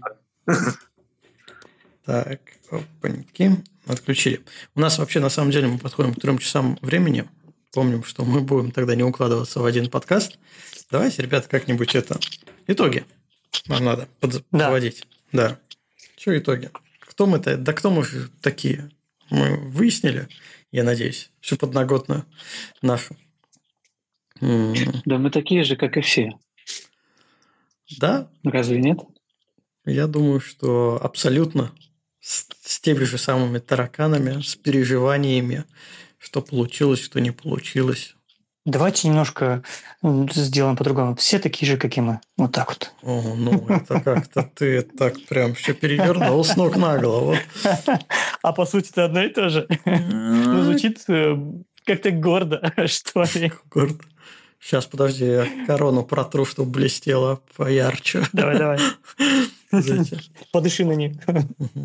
Не, ну, на самом деле, давайте, раз уж закругляться, давайте э, о благодарностях э, людях, которые слушают нас уже на протяжении двух лет, которые не теряют к этому интерес, э, а так как они не теряют к этому интерес, то мы не теряем интерес производить наши подкасты, записывать их, делать, приглашать людей. У нас намечены еще интересные гости, которые, к сожалению, заняты, но как только освободятся, да, мы тоже будем делать. А, в этом году мы чуть-чуть поменьше сделали, но у нас получились просто такие разрывы именно с разъездами. Мы как-то все в разное время разъезжались, и было проблематично сделать подкаст. Но я думаю, что мы же не за количеством гонимся, а все-таки за интересом. Останавливаться мы не будем. 74 – это 73 да, 73, 74 у нас. Какой у нас? Я опять забыл. 74. 74 – это не 74, предел. Да, да 74 подкаст – это не предел. Будем делать дальше. Поэтому опять всем напомню, там лайки ставьте. Нам будет приятно. И любые темы, о чем вы хотите поговорить, мы постараемся найти интересных людей на эти темы. Даже вот то, что у нас в чате проскакивает какие-то а, вопросы прям такие глобальные, мы их там все помечаем, и при случае, если вдруг кого-то находим, с удовольствием приглашаем и общаемся, потому что давайте делать больше классных фотографий. Чем больше мы будем рассказывать про хорошие фотографии, про хороших авторов, приводить хорошие примеры, мне кажется, тем больше а, мы будем и сами снимать хорошие кадры, хорошие фотографии, производить красивый контент. Если говорить вот в тематике предыдущих, э, предыдущего этого нашего подкаста, да, про соцсети, про контент и все такое прочее. Вот, поэтому... лучше. Да, да, поэтому давайте закругляться. Я всем радостно. Антон, ты там свой вишнев... вишневое пиво допил уже, да? Да, вот. допил. Да, вот у меня чуть-чуть кофе осталось, поэтому радостно подумал чашку кофе за, за, нашу, очеред, за нашу годовщину очередную. Ну, и со следующего подкаста мы начнем третий сезон. Фактически ничего не меняется, просто вот э, в разбивке подкастов это будет плюс еще один сезон. Все, на этом я с вами прощаюсь. Всем еще раз спасибо. Антон, Руслан. А, Руслан Антон, рад был видеть тебя не так давно. Руслан, надеюсь, ты получишь паспорт. Мы наконец-то увидимся. Мы с тобой три года не виделись, представляешь? Это я, уже с, я уже с Антоном чаще встречаюсь, чем с тобой. Это как-то надо Ну, исправлять. Да. Нам нужно уже в конце концов все вместе куда-то выбраться. Уже Поэтому давно-давно. дав- давай паспорт. э, Мы там Антону запланируем э, отпуск и сделаем выезд нормальный. Все, я прощаюсь. Нет, нет, нет, подальше. Давай куда-нибудь подальше. Потемнее, и, и горы есть желательно. Все, давайте. На этой позитивной ноте я прощаюсь. Вы там тоже можете потихоньку прощаться. Да, я скажу традиционное спасибо, что были с нами. Вот уже 74-й выпуск. Костя, Руслан, вас обнимаю. Всем пока. Как-то лаконично. Думал, сейчас более витиевато. уже, уже думаю, сейчас посижу, пока послушаю тебя. Тут надо Да нет, у меня же пиво кончилось. Все ясно. Ну да, ребят, большое спасибо вам, что хватило терпения, хватило тем, хватило м, стремления дойти вот до этой точки. Э, Не, не конечно, вернее, даже не до точки, а до запятой. И продолжаем дальше. Всех обнимаю, всех люблю, наши э, дорогие слушатели. Продолжайте нас слушать. Надеюсь, мы все еще интересны. И постараемся быть такими же. И даже лучше. А, на... а нас с Новым годом. Да. Ура! С новым вторым годом. Все, всем пока. Спасибо всем. Пока-пока.